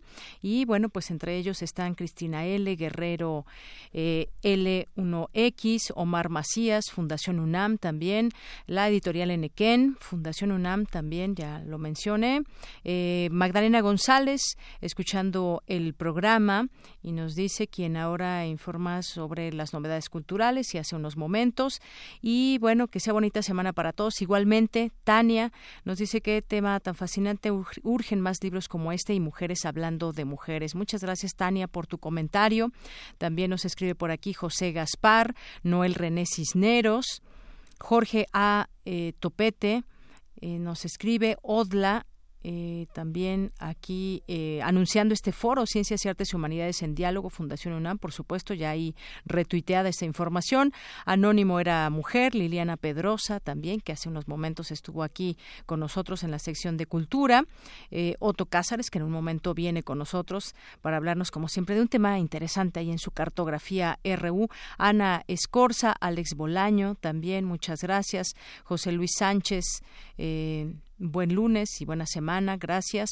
Y bueno, a las personas que se vayan sumando con nosotros, Pumagua, por supuesto, también aquí presente, CISAN UNAM, Cultura UACM, gracias a todas las personas que se unen con nosotros a través de esta red social y escuchando el programa de Prisma RU. Bien, nos vamos ahora con, eh, vamos a presentarle de aquí en adelante cápsulas referentes a 1968. Hoy hace 50 años el gobierno endurecía su postura, hoy incluso la propia Gaceta en su eh, folleto, no, no es un folleto, es un suplemento que nos, que, además es coleccionable, lo relata. Eh, hoy hace 50 años el gobierno endurecía su postura ante el movimiento estudiantil que se había gestado y a partir de hoy le presentaremos una breve cápsula derivada de entrevistas hechas a quienes vivieron cerca este movimiento, líderes, estudiantes y periodistas. Hoy comenzaremos con José Reveles, Pepe Reveles, quien en ese momento trabajaba como periodista. Adelante.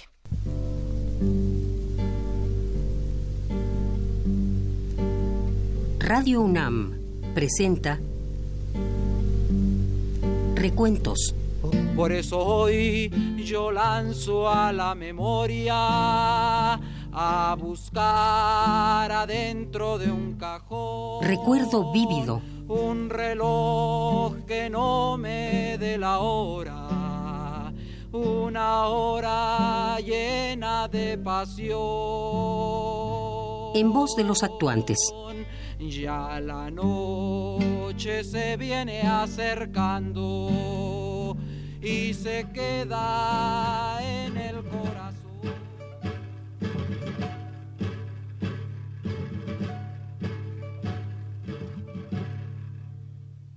Diez mil soldados salieron de los cuarteles. El periodista José Reveles vivió un acontecimiento que marcó profundamente a nuestro país, el movimiento estudiantil, su culminación en la masacre de Tlatelolco y sus posteriores hechos. Reveles en 1968 trabajaba en el periódico Novedades.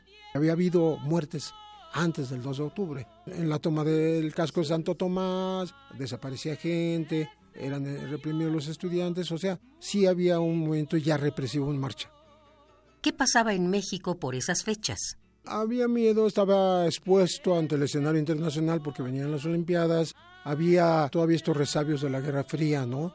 de los dos bloques en donde los comunistas este, querían atacar a los gobiernos democráticos, etcétera, etcétera. En, ese contexto se criminalizó a los muchachos como un movimiento promovido desde el exterior.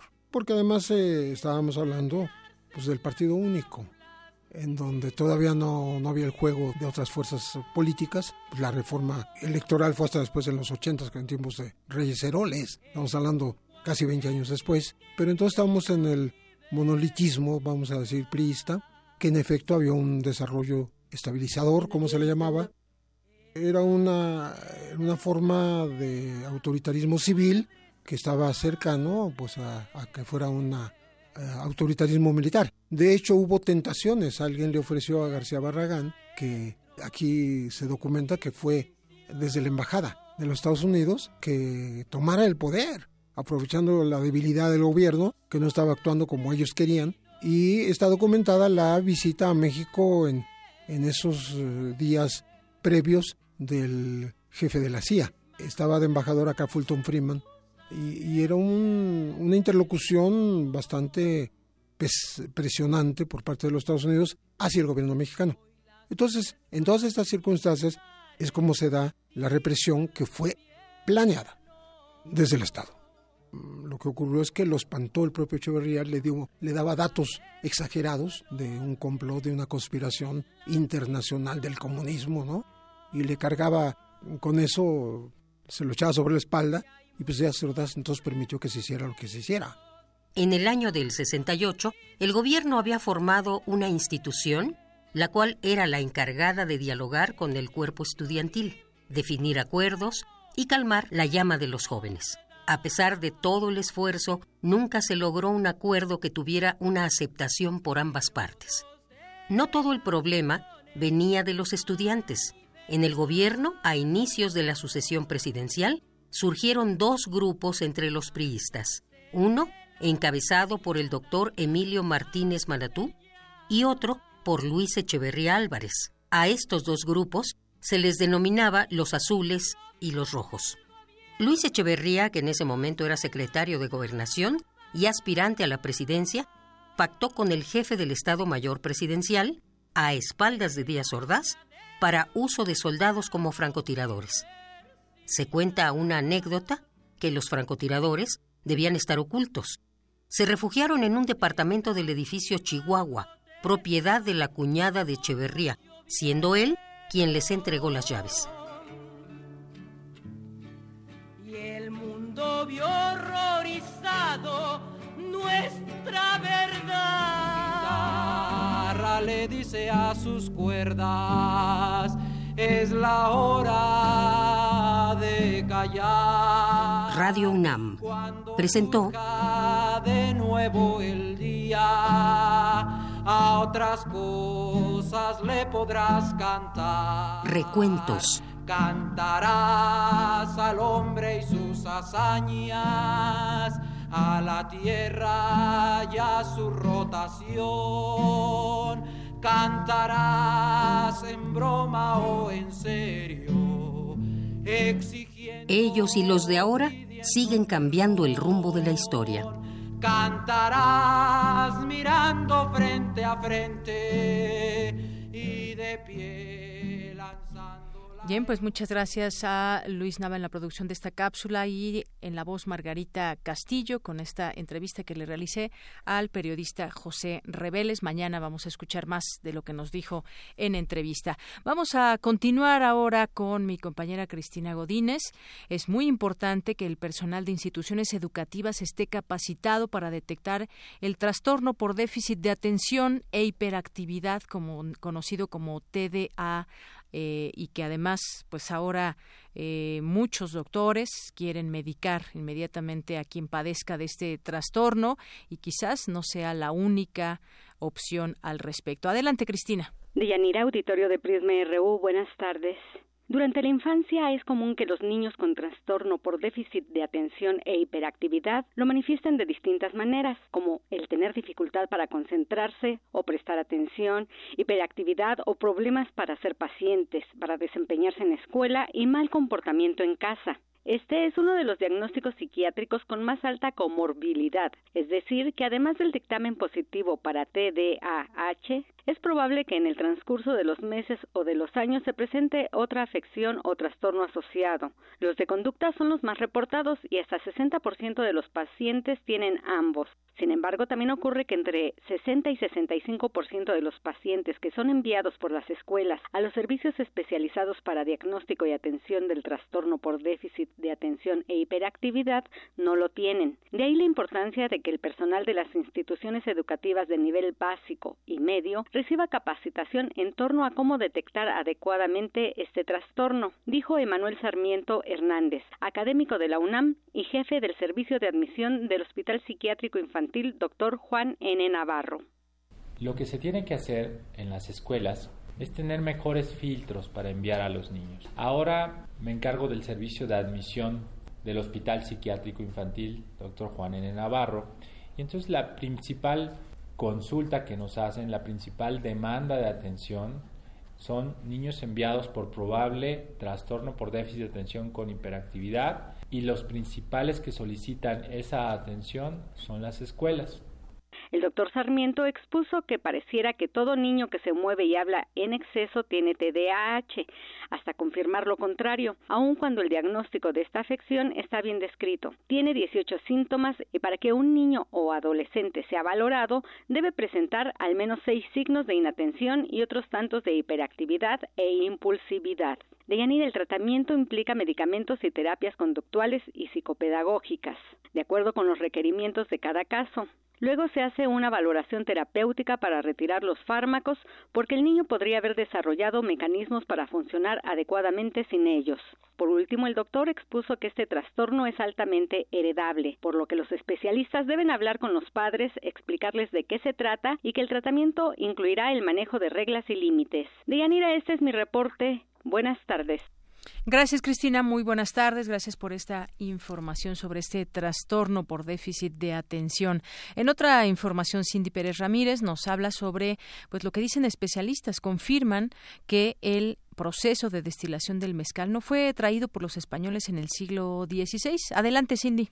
¿Qué tal, Deyanira? Muy buenas tardes a ti y al auditorio de Prisma RU. Hasta hace poco se consideraba que el proceso de destilación fue traído en el siglo XVI al Nuevo Mundo por los españoles, quienes a su vez lo aprendieron de los árabes y que la principal bebida alcohólica en las sociedades mesoamericanas era el pulque, un tipo de fermento del maguey. Sin embargo, una serie de hornos descubiertos en la zona arqueológica Xochitecatl-Cacaxtla en Tlaxcala eran usados en la producción de mezcal entre los años 600 y 400 antes de Cristo, muchos siglos antes de lo que se pensaba. Esto fue confirmado por un estudio de especialistas de la UNAM. Apto Chivili y Juan Morales del Servicio Arqueomagnético Nacional de la UNAM en Morelia, así como Mari Carmen Serra Puche y Carlos Lascano Arce del Instituto de Investigaciones Antropológicas de esta casa de estudios, realizaron análisis que confirman que dichos hornos fueron usados entre los años 557 y 480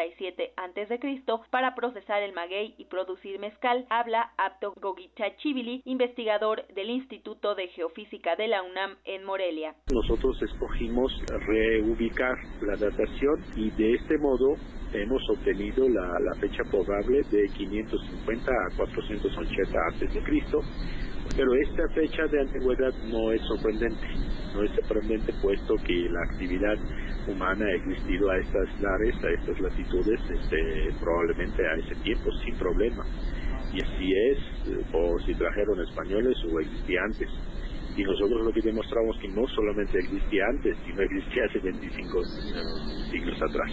Es la, novedad. Para conocer la época en que fueron utilizados los hornos, los arqueólogos recurrieron al carbono 14, uno de los métodos de fechamiento más usados, y para tener mayor certeza acudieron al Servicio Arqueomagnético Nacional. Es Carlos Lascano Arce, del Instituto de Investigaciones Antropológicas de la UNAM. Asociado a las unidades habitacionales es donde encontramos los hornos ya se habían reportado en otras áreas cercanas para coser cerámica.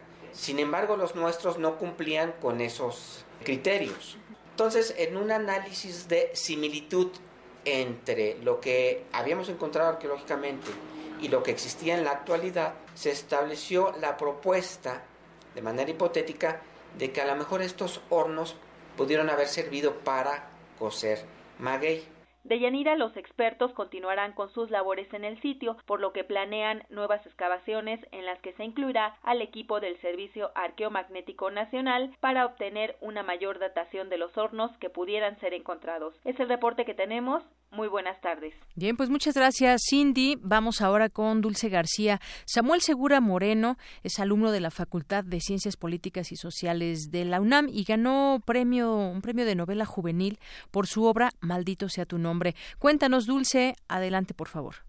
Deyanira, te saludo con mucho gusto a ti y al auditorio de Prisma RU. Samuel Segura Moreno, alumno de la Facultad de Ciencias Políticas y Sociales de la UNAM, ha ganado el premio de novela juvenil Universo de Letras 2018 con su segunda novela titulada Maldito sea tu nombre. Sus inclinaciones musicales lo llevaron a crear la historia de una chica baterista en una banda de death metal, por la cual será distinguido en la edición 2018 de la Feria Internacional del Libro de Guadalajara. Él considera que a través de esta novela puede mostrar que existe un prejuicio en el que se cree que los metaleros no expresan sus afectos. Aquí sus palabras. Mi segunda novela se llama Maldito sea tu nombre y precisamente surge a partir de una canción de Ángeles del Infierno, que si bien ellos no son death metal, es una canción que me gusta mucho, es muy emblemática para el metal en español precisamente que es como lo que toca Serio. Y fue lo primero que tuve el título y a partir de ahí me exigí entrarle al, al metal desde la trinchera de lo literario. A esta novela llevo yo creo unos tres años de trabajo y la última etapa fue este último año con Armando Vega Gil en su taller literario. Ha significado como mucho sacrificio.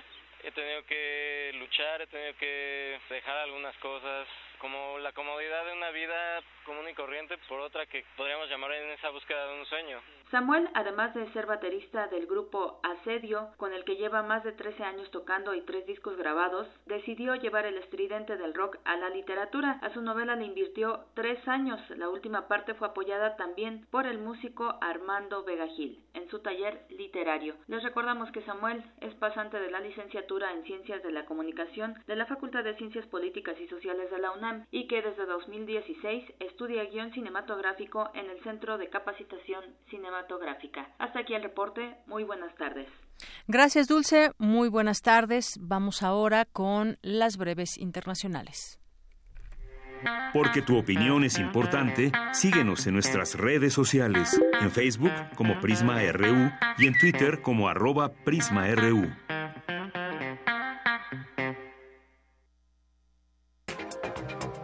Internacional RU. Ayer se incendió el Museo Nacional de Río de Janeiro, que este año cumplió 200 años. Albergaba en su interior más de 20 millones de piezas de valor incalculable. Este lunes, investigadores, profesores y estudiantes se manifestaron, ya que en palabras del ministro de Cultura, Sergio Sá Leitao, el incendio responde a años de negligencia. Es una tragedia nacional. Estoy profundamente consternado con lo que pasó. Debemos entablar ahora el trabajo de reconstrucción del Museo Nacional. Incluso he recibido llamadas de empresas interesadas en apoyar la reconstrucción del museo. Es una pérdida incalculable para la cultura brasileña después de que la misión del Alto Comisionado de Derechos Humanos de la ONU saliera este sábado de Nicaragua por orden del gobierno Daniel Ortega, se suscitó un nuevo episodio de violencia. Habla Vilma Núñez, presidenta del Centro Nicaragüense de Derechos Humanos. La situación cambió para peor. La presencia en Nicaragua de la delegación de la oficina del alto comisionado significaba para la gente un apoyo moral donde recurrir que les escuchara a nivel internacional todas las denuncias que se quedaban en las cuatro paredes de Nicaragua. El presidente de Argentina, Mauricio Macri, anunció hoy un plan de equilibrio fiscal que prevé una reducción de su gobierno, así como medidas drásticas como un impuesto a las exportaciones. El mundo nos volvió a decir que vivíamos arriba de nuestras posibilidades. Creímos con excesivo optimismo que era posible ir ordenando las cosas de a poco pero la realidad nos demostró que tenemos que ir más rápido. Vamos a pedirles a quienes tienen más capacidades para contribuir.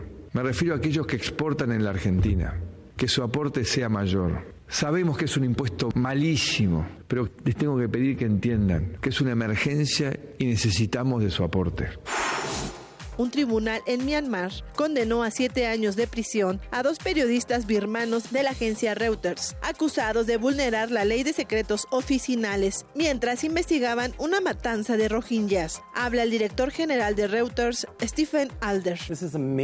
Es un gran paso atrás en la transición hacia la democracia en Birmania. No es compatible con el Estado de Derecho, la libertad de expresión y debe ser corregido urgentemente por el gobierno de Birmania.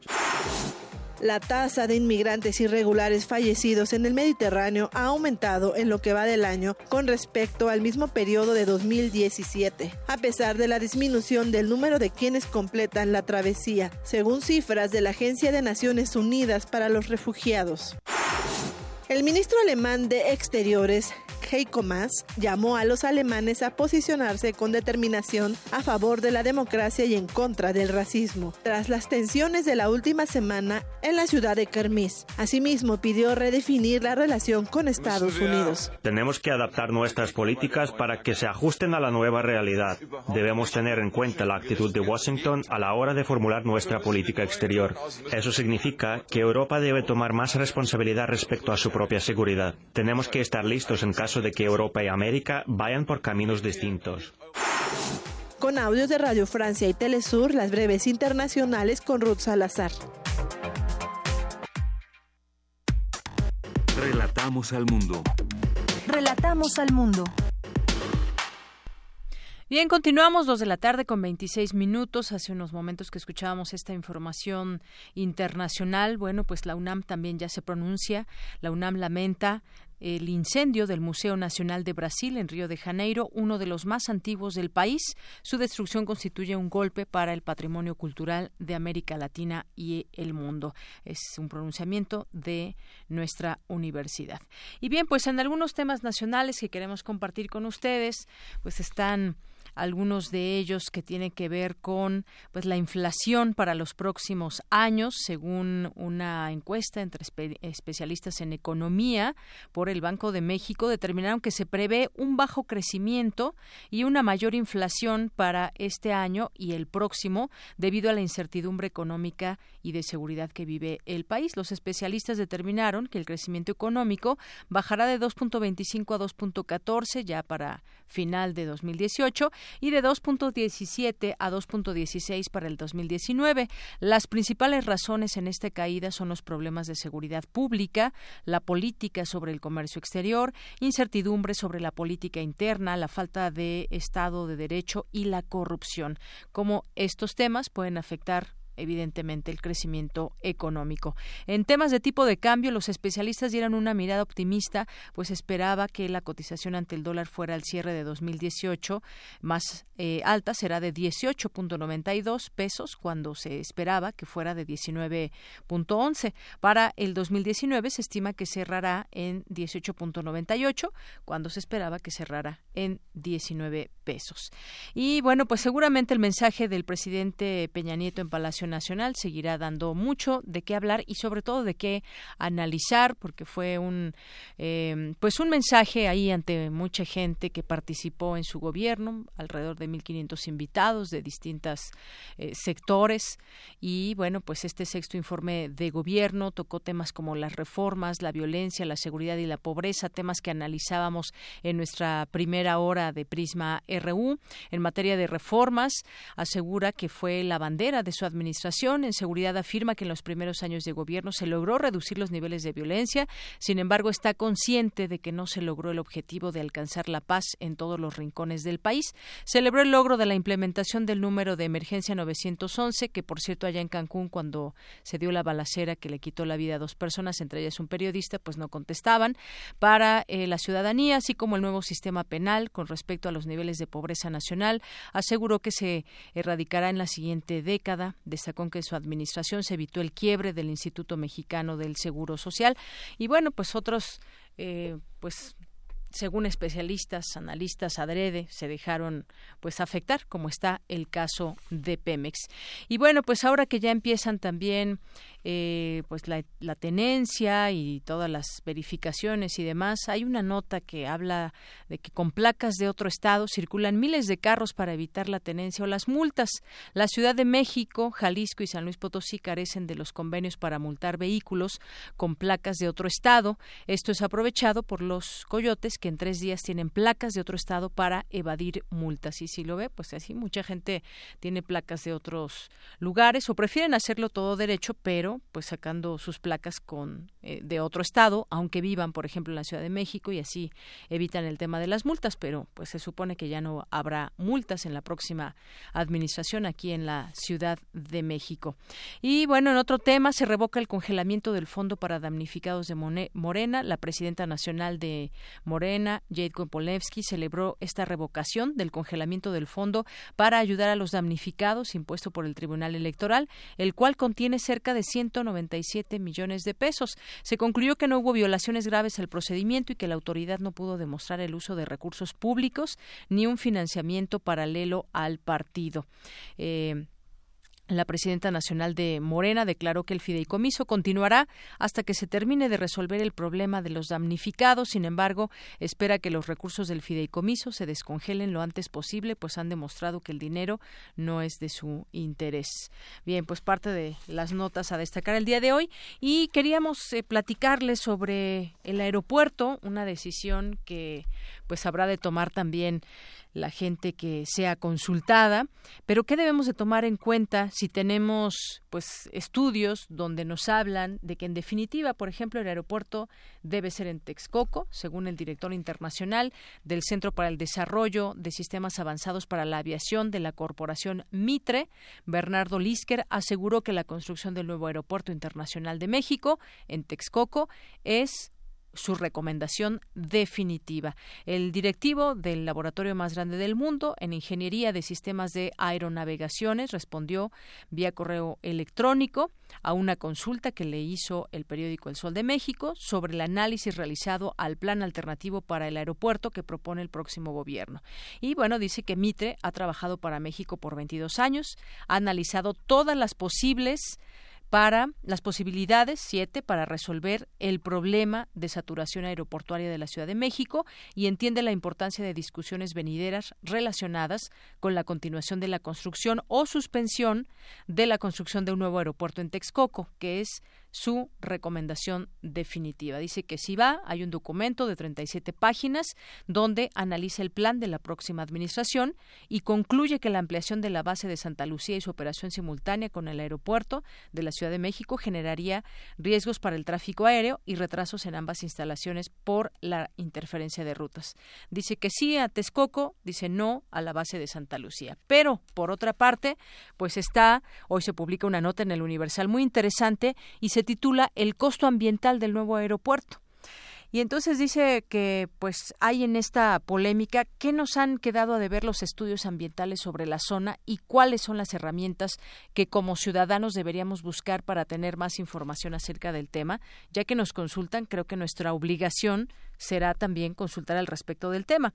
Eh, y habla aquí eh, con respecto a la opinión que emite Gustavo Alanís Ortega, que es presidente y fundador del CEMDA, del Centro Mexicano de Derecho Ambiental, un tópico importante que no debería, no se debería descuidar, independientemente del destino del megaproyecto aeroportuario, es reforzar y fortalecer todo lo que tiene que ver con los estudios de aves, tanto nativas como migratorias. Y es que en esta zona existen alrededor de 200 especies de aves que habitan en este lugar en diferentes épocas del año.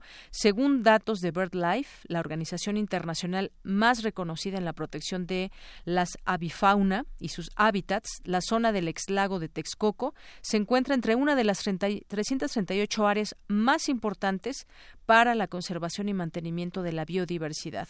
Con este contexto, la preocupación de los ambientalistas ha sido la poca precisión con que se ha nombrado a las especies y su condición tanto en la norma 59 como en eh, los estudios que avalan la construcción del aeropuerto.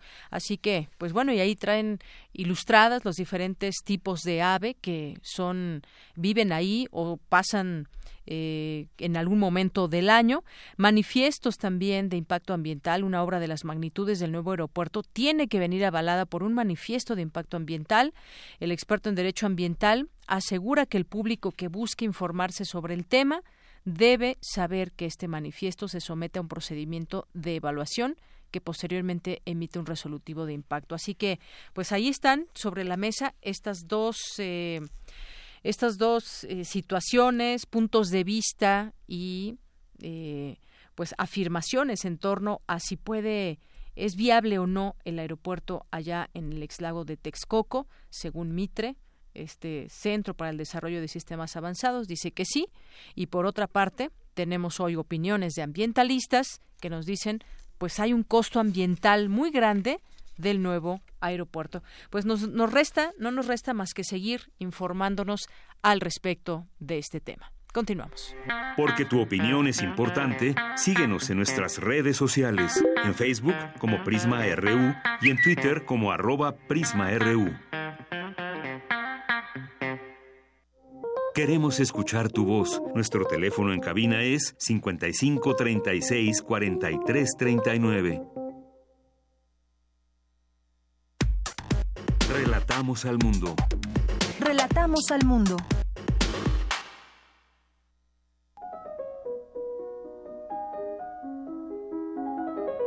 Cartografía RU con Otto Cázares.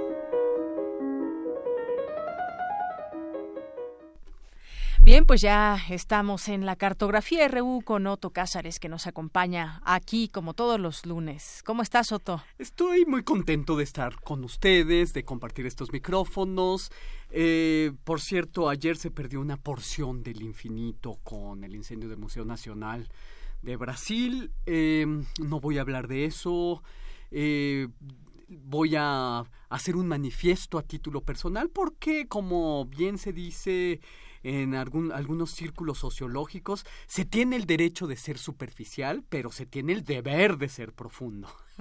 Entonces, en esta ocasión voy a hacer un comentario que he titulado Reclutamiento Total ya se darán cuenta de qué se trata. Probablemente para quienes no me conocen, este comentario radiofónico será tan solo un tema más. Pero para aquellos que me conocen y que se inclinan hacia mí con simpatía, comprenderán la profunda desazón que me produce lo que estoy a punto de contarles. Los que me conocen saben de mi aversión por los teléfonos celulares y esa aparente disponibilidad total que traen consigo. Y ayer, amigos míos, queridos radioescuchas, querida Deyanira, empujado por unas circunstancias que no viene aquí contar, me hice con el primer celular de toda mi vida. Bueno, ya nos platicarás cómo te va con tu Los niños, sobre todo los niños, abrían enormes los ojos, incrédulos, preguntándome, ¿no tienes celular? No, no tenía celular, hasta ayer. No tener celular fue durante mucho tiempo una forma de la desadaptación social, la más radical, más profunda que cualquiera otra edad. Se podía ser de izquierdas, medio anarco, se podía ser vegano, se podía ser artista y pintor, es decir, eh, resiliente, detentador de una disciplina en resistencia. Se podía incluso practicar las filias más escandalosas, pero no poseer un móvil era inconcebible. Ese sí era el verdadero escándalo. Y además, he de decirlo con mucho dolor, eh, e, e, eso inconcebible tenía un dejo económico aún en los círculos más librepensadores. No tener celular levantaba sospecha de otredad, a veces de ostracismo, de inadaptabilidad, de empecinamiento infantiloide, pero levantaba sospechas de algo aún más grave, la sospecha de ser pobre. no usas celular, habrás de usar celular, dice el cosmos humano. Fue en la preparatoria cuando todos comenzaron a utilizar unos celulares gigantescos y quienes los traían querían hacérnoslo saber a los demás. Probablemente de ahí date mi aversión a los celulares. En Navidades, en varias ocasiones, recibí como regalo un celular que a mi vez yo reciclaba en algún otro intercambio de regalos era la mía una resistencia pírrica. Esa fue mi resistencia por años al uso de los teléfonos celulares. Qué invención esa, la de el rey Pirro. La victoria pírrica es una victoria eh, ridículamente pequeña en comparación con los esfuerzos invertidos para su consecución. En mi círculo inmediato éramos dos los resistentes al teléfono móvil, el fotógrafo Dylan von Gunten y yo. Durante largos años no conocía a nadie más que a Dylan, que como yo no utilizara celular como manifiesto de la nada. no utilizábamos celular solo porque no queríamos utilizarlo. Era una negación que se acrecentaba cuanto más usuarios reclutaban a nuestro alrededor. Mi abuela se hizo experta usuaria desde hace años y siempre me mostraba sus bondades y ventajas. No éramos Dylan y yo unos luditas, ni mucho menos. Los luditas, recuérdenlo, fueron los obreros ingleses que hacia el inicio de la revolución industrial, sintiéndose desplazados por las máquinas, tomaban palos y destruían a las máquinas. Nos gustaba, en cambio, la suficiencia con la que decíamos no utilizo celular, seré yo quien te llame. Y agregábamos con suficiencia al llegar a casa. sí, lo acepto. Decía esta frase con ese dejo de superioridad exquisita y ese orgullo que se comparte con algunos dandis del que sabe que todo está perdido. Por no tener celular, conocí todas las tesituras de la comunicación. Y también conozco de forma reciente lo que ya ningún joven conocerá, el desencuentro absoluto, el no llegar a una cita o el que otro no hubiera llegado y no saber por qué, no tener ni la más remota idea. Una vez eh, se estaban preparando los ajustes para mi libro eh, y mi, editorial estaba a punto de mandarlo a las imprentas, de modo que había que tomar decisiones y tomarse con rapidez.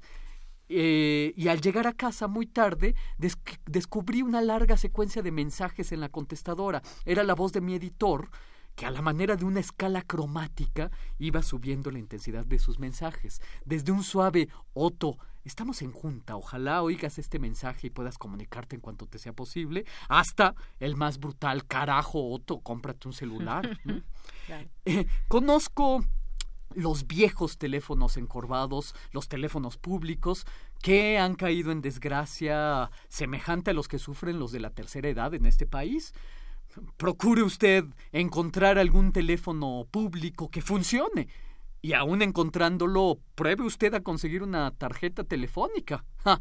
Le aseguro que primero encuentra al verdadero Aztlán, es decir, esa ciudad originaria que probablemente solo existe en la mente de los mexicanos, antes de encontrar la dupla teléfono, tarjeta telefónica para llamar a sus queridos depositarios de quién sabe qué dolores sociales son los teléfonos públicos. Quizás se vea en ellos en un desplazamiento simbólico de estos que se tienen en los sueños al policía o alguna antipática figura de poder, porque siempre a los teléfonos públicos se los ve maltrechos, torcidos, arrancados, vejados, estrellados, como si en ellos eh, tristes intermediarios quisiéramos exorcizar a través de un martirio ese principio de comunicación que fundó Marshall McLuhan a mediados del siglo pasado acerca de que el medio es el mensaje. Aquí la variante que explica el maltrato de los teléfonos públicos es que el mensajero es el mensaje.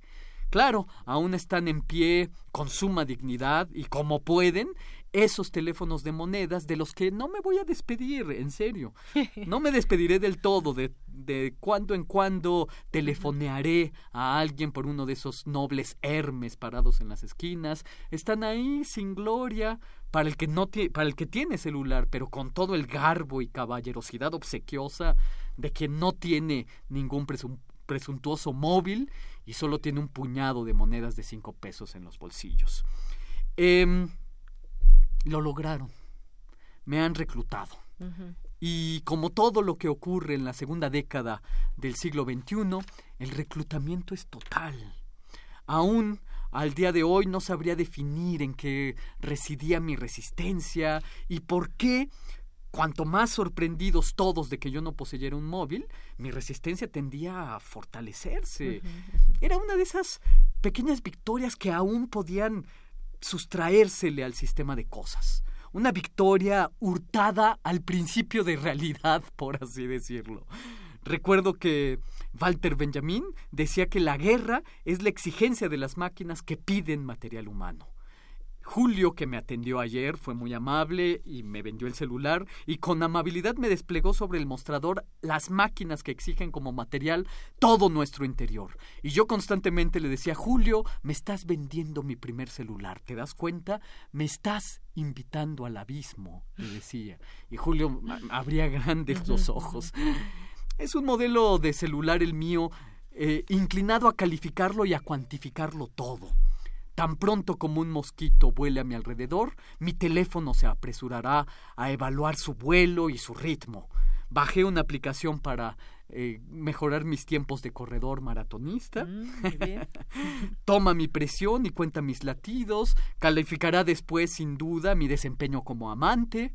Contará a mis amigos por miles e inoculará en mí el deseo de verlos incrementados, tres mil seguidores en Twitter y contando, cientos en Instagram. Mm, con eso es la invitación a sacarme 400 selfies al día.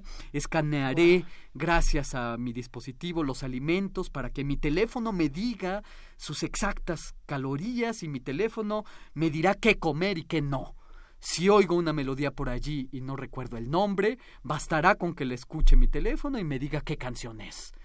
Me verán todos ustedes que me conocieron tan concentrado en mis libros me verán ahora como un avestruz con la cabeza metida en mi teléfono, mis dedos se harán hábiles y rápidos para escribir mensajes. ¿Alguien cayó? Me preguntaré si levantarlo o tomarle un video. Tinder eh, hará las veces de las invitaciones del festín de la carne, Uber pasará por mí como en una alfombra mágica, ya no más taxis con taxímetro, eh, boletos de la cineteca siempre disponibles, mapa guía mis pasos, clima dime cómo he de vestir, noticias al alcance de mis dedos, SAT me, me confesaré ante a ti. O te estará pidiendo tu pago mensual. Sin duda. En suma, estaré visible para todos y disponible para nadie. En una palabra, me convertiré en un hombre de mi tiempo. De mis resistencias pírricas aún conservo mi aversión por los automóviles. el único objeto inventado por el humano que porta de una manera o de otra los 118 elementos de la tabla periódica, del hidrógeno al oganesón.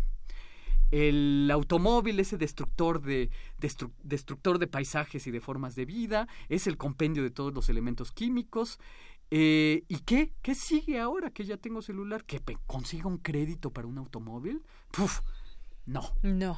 A partir de ahora comienza para mí esa cantinela del verso fuerte, impasible de la balada de J.F. Prufrock de eh, T.S. Eliot que dice, he medido mi vida con cucharillas de café, ahora mediré mis días ah, a través de mis mensajes eh, por celular. No va a ocurrir nada de eso.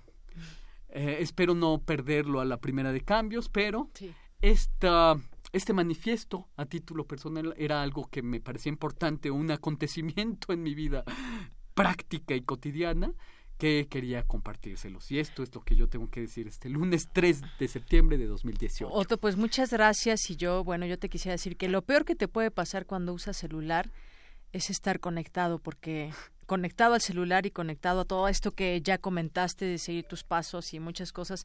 Pero cuando dejas que el celular te use, todo puede estar perdido. Tu tiempo, tus lecturas, tu familia, tu trabajo de que te quedes embaucado con el teléfono, que te quedes prendado al teléfono, exactamente. Es, es el peligro que mucha gente tiene, tiene hoy, que a lo mejor no se dan cuenta y dicen yo uso el celular pues para estar conectado y comunicarme con la gente que necesito, pero pues más o menos hay que checar cuánto tiempo utilizamos el teléfono al día y ahí nos daremos más o menos cuenta. Sin duda.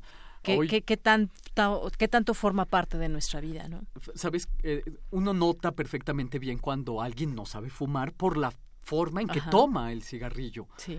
Y yo hoy con eh, la mano tenía mi celular, se veía que nunca he tenido un celular en la mano. Mira, entonces ya tendrás tiempo y ya nos irás contando si te si el celular pues te te maravilló de alguna manera porque es increíble todo lo que puedes hacer con el celular. Y fíjate que, bueno, a muchos también nos pasa con otras cosas, por ejemplo, con la televisión. Ahora que hay televisión de paga, pagar por ver televisión, bueno, es algo que lo que yo siempre me había rehusado, aunque en mi casa paguen eh, televisión eh, de paga, pero pues bueno, finalmente, finalmente hasta el día de hoy que ya se decidió por fin no seguir con ese pago, pues no hay televisión. Y si me interesa algún programa, pues checaré por ahí en internet para volverlo a ver. Tú decías hace cuando ibas en la preparatoria, pero hace nueve, ocho años yo veía cómo mis compañeros de trabajo bajaron todas estas aplicaciones para tener el correo electrónico en tu teléfono. y entonces si si el jefe te llamaba por alguna situación o necesitaba algo, pues tú al momento que lo enviaba prácticamente segundos después ya tenías en tus manos ese pendiente de trabajo. Y bueno, pues qué mejor, yo decía, llegar a la oficina, tomarme ya eh, mi tiempo tranquilo en la comida y hasta llegar, pues ya empezar a ponerte a trabajar, pero ya en la comida ya estabas maquinando cómo responder a ese correo electrónico. Sí, ya lo creo. Por eso insisto en esta metáfora de la eh, disponibilidad total pero sin capacidad responsiva para todo lo que eh, para todas las peticiones que se van sumando. Por supuesto. Em, Te llegó una llamada. Sí, eh, Francisco Nieto Rodríguez de 68 años dice me dice, Otto acaba de hacer algo inaudito, adquirir un celular. Lo mismo le dijeron cuando regresó con su esposa, dice. no entiendo muy bien el sentido, pero gracias, Francisco. Oye, sin duda se trata. El, em, el tema tiene que ver desde luego con la concentración y la atención que prestamos al otro. Creo que durante mucho tiempo mi aversión eh, estribó en eso precisamente, en que si yo determinaba verme con alguien en algún sitio, pues era, pues no inamovible, pero era un acuerdo de que nos veríamos. Como le hacíamos antes. Yo recuerdo cuando iba en la universidad que empecé a conocer a mis compañeros para un, trabajo en equipo, nos vemos debajo del reloj de tal metro, nos vemos en tal cafetería, nos vemos en tu casa. E, esa, llamadas por teléfono donde ese disponer un espacio y un tiempo específico para el encuentro y que si no se cumplía el encuentro en un rango más o menos de tolerable de una hora, así, una hora, qué sé. Yo, esta desazón de irte del lugar, no saber si el otro o la otra iba a llegar al lugar, pues entonces uno se iba del lugar con una desazón tremenda. Claro. Eh, me ha pasado, me pasado últimamente, ciertamente. Eh, y sí deseé en algunas ocasiones y tener la posibilidad, por lo menos, insisto, de encontrar un teléfono público que funcionara. Pero la verdad es que todo está confabulado para que el reclutamiento sea total. Si vas a sacar una tarjeta de crédito, te piden tu celular. Si vas a pedir esto o aquello, necesitas dar eh, un teléfono celular y de verdad, créanmelo, créemelo tú que me estás viendo con grandes ojos de Yanira Morán. Cada vez que yo decía no tengo celular, se abrían grandes los, los ojos ante, de verdad, ante un verdadero desadaptado social. Fíjate que yo conozco a dos personas que no tenían celular hasta el día de hoy, tú y otro amigo de nombre Hugo, que hasta que llegó a un trabajo y le pidieron que como requisito tuviera celular y necesitaba el trabajo, dijo entre el trabajo y pues me compro un celular. Y entonces es de esa manera que también sucumbió ante su resistencia, ante su idea de no tener celular. Pero bueno, pues no sé si felicitarte o darte el pésame. No, yo creo que no, no me felicites, querida. Bueno, pues bienvenido a, a este mundo del celular. Y bueno, nos vamos ahora con Con la voz del mundo. Adelante. Sala Julián Carrillo presenta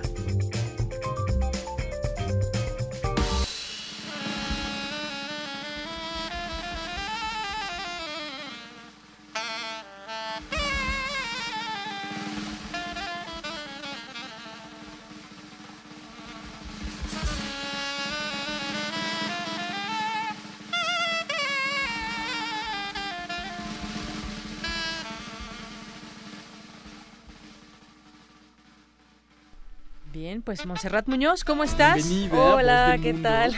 ¿Cómo están? Creíamos y decíamos que Otto Cázares se resistía a ser millennial. Yo les dejo aquí. Este Oye, que antes no eran los celulares como los de ahora, ¿eh? Los primeros, pues no te permitían toda esta serie de cosas de las que hablaste, pero bueno, han ido ahí. Maravilloso. Bueno, hola Deyanira, hola, hola, querido eh, público, audiencia de Prisma RU, a todo el equipo de producción. Pues ya corrió mes de septiembre, algunas banderas ya se comienzan a divisar en la Ciudad de México y bueno, espero también en el resto del país. Habrá cosas que pensar y también habrá cosas que compartir. Por supuesto, una programación nueva, una programación que se estrena hoy a las 8 de la noche con El cuerpo del sol o Diálogos para enamorar al infierno. Esta es una historia sobre amor, desamor, desplazamiento y guerra en Medio Oriente. Si queremos todos enterarnos de qué va, de qué trata, de cómo luce y de cómo se escucha, hoy a las 8 los esperamos. Hay que llegar unos minutitos antes. Recordamos que todos los lunes estará presentando esta función porque son temporadas tanto de teatro como de danza. Eh, los martes, si ustedes pueden asomarse al Facebook de la sala Julián Carrillo, hemos tenido gran éxito con este post. Es un cartel que así en letras grandes dice la insoportable levedad del ser y nada más que le hace difusión a una coreopoética dancística sobre la liberación sexual, las relaciones efímeras, la infidelidad y la vida de pareja. Ha tenido muchos comentarios, ya van más de 115 likes. Les recordamos que también el inbox nos pueden consultar la programación es la portada de Facebook, así que no hay pierde. Todo lo que digamos acá ahí estará dispuesto para ustedes. Y bueno, pues esto es un colectivo. El colectivo está dirigido por Omar Armelio Romero y Armello Romero. Entonces los conoceremos mañana martes. Aquí estaremos todos juntos esperándolos. Si me siguieron el, el mes pasado habían unos conciertos comentados los días miércoles. Estos conciertos volverán pronto, pero mientras tenemos el Cineclub Radio Cinema que presenta a Fernando de Fuentes, un director que a lo mejor conocen por El Prisionero, por El Compadre Mendoza, por eh, Vámonos con Pancho Villa, que fue como la más famosa y la más reconocida, esta del 36, y allá en el Rancho Grande que quién no recordar por ahí la actuación de Jorge Negrete, también esta premisa sobre eh, lo que marcó eh, el cine de ranchería, ¿no? Mexicano. El charro cantor. Exactamente. Y pues bueno, para irnos también con algo de guitarra femenina los jueves, tenemos conciertos el 6, el 13 y el 27.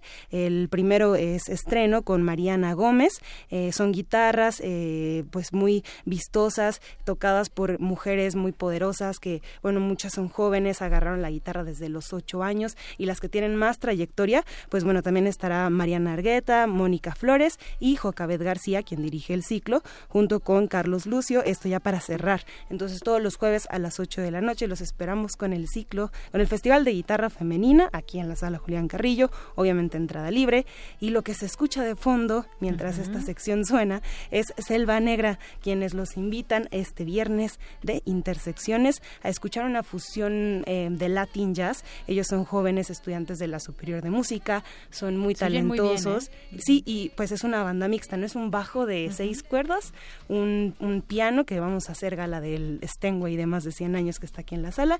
Y bueno, pues todos los, mm. los demás que son brutales. Y bueno, también canta una, una chica que trae eh, el, el, y pues ahí todos se montan. Los esperamos el viernes de Intersecciones a las 9 con transmisión por obviamente Radio UNAM. Perfecto. son, pues muchas gracias. actividades para Muchos estrenos. Muchos estrenos. Oigan, y pues bueno, muchas gracias, eh, gracias a ustedes, por estas actividades. En el tiempo que nos queda hagamos una sobremesa porque llegaron varias varios tweets con referencia al celular de Otto. dice, mira, nos dice Tania Navarro, mira, si no fuera por su celular, ¿eh? Yo los escucho desde mi teléfono móvil, desde la aplicación MyTune Radio. También trae cosas buenas. Por supuesto, muchas gracias. Bueno, desde luego. bueno, déjenme contarles muy rápidamente que este individuo, Julio, que me vendió el celular ayer, que me abría grandes los ojos, eh, empezó a descargar ejemplos de radio por internet. Claro, maravilloso. Vas a encontrar cosas maravillosas. ¿eh? Te voy a pasar una aplicación donde se ve todo el mundo en foquitos verdes. Tú le aprietas y te sale la estación de cualquier parte del mundo. o irnos de campamento y poder bajar una aplicación para ver el cielo y las estrellas. Bueno, pero ¿para qué necesitas un teléfono celular para ver las estrellas? Para guiarte. Para guiarte. Miren, aquí se nota. Sale RGB Mexicanista. Magnífica narración de Otto.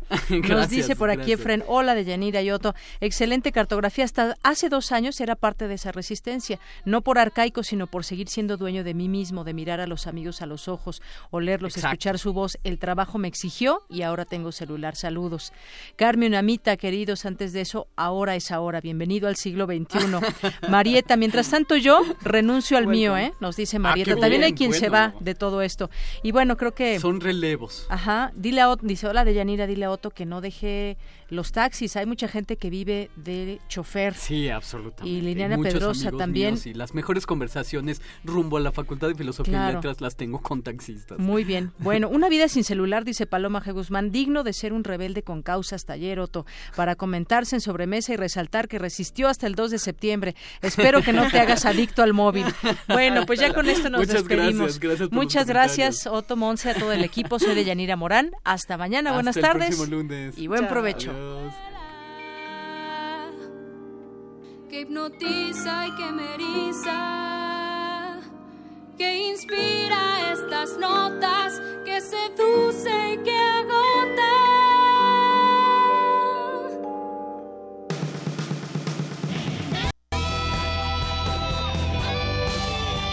Prisma RU. Relatamos al mundo.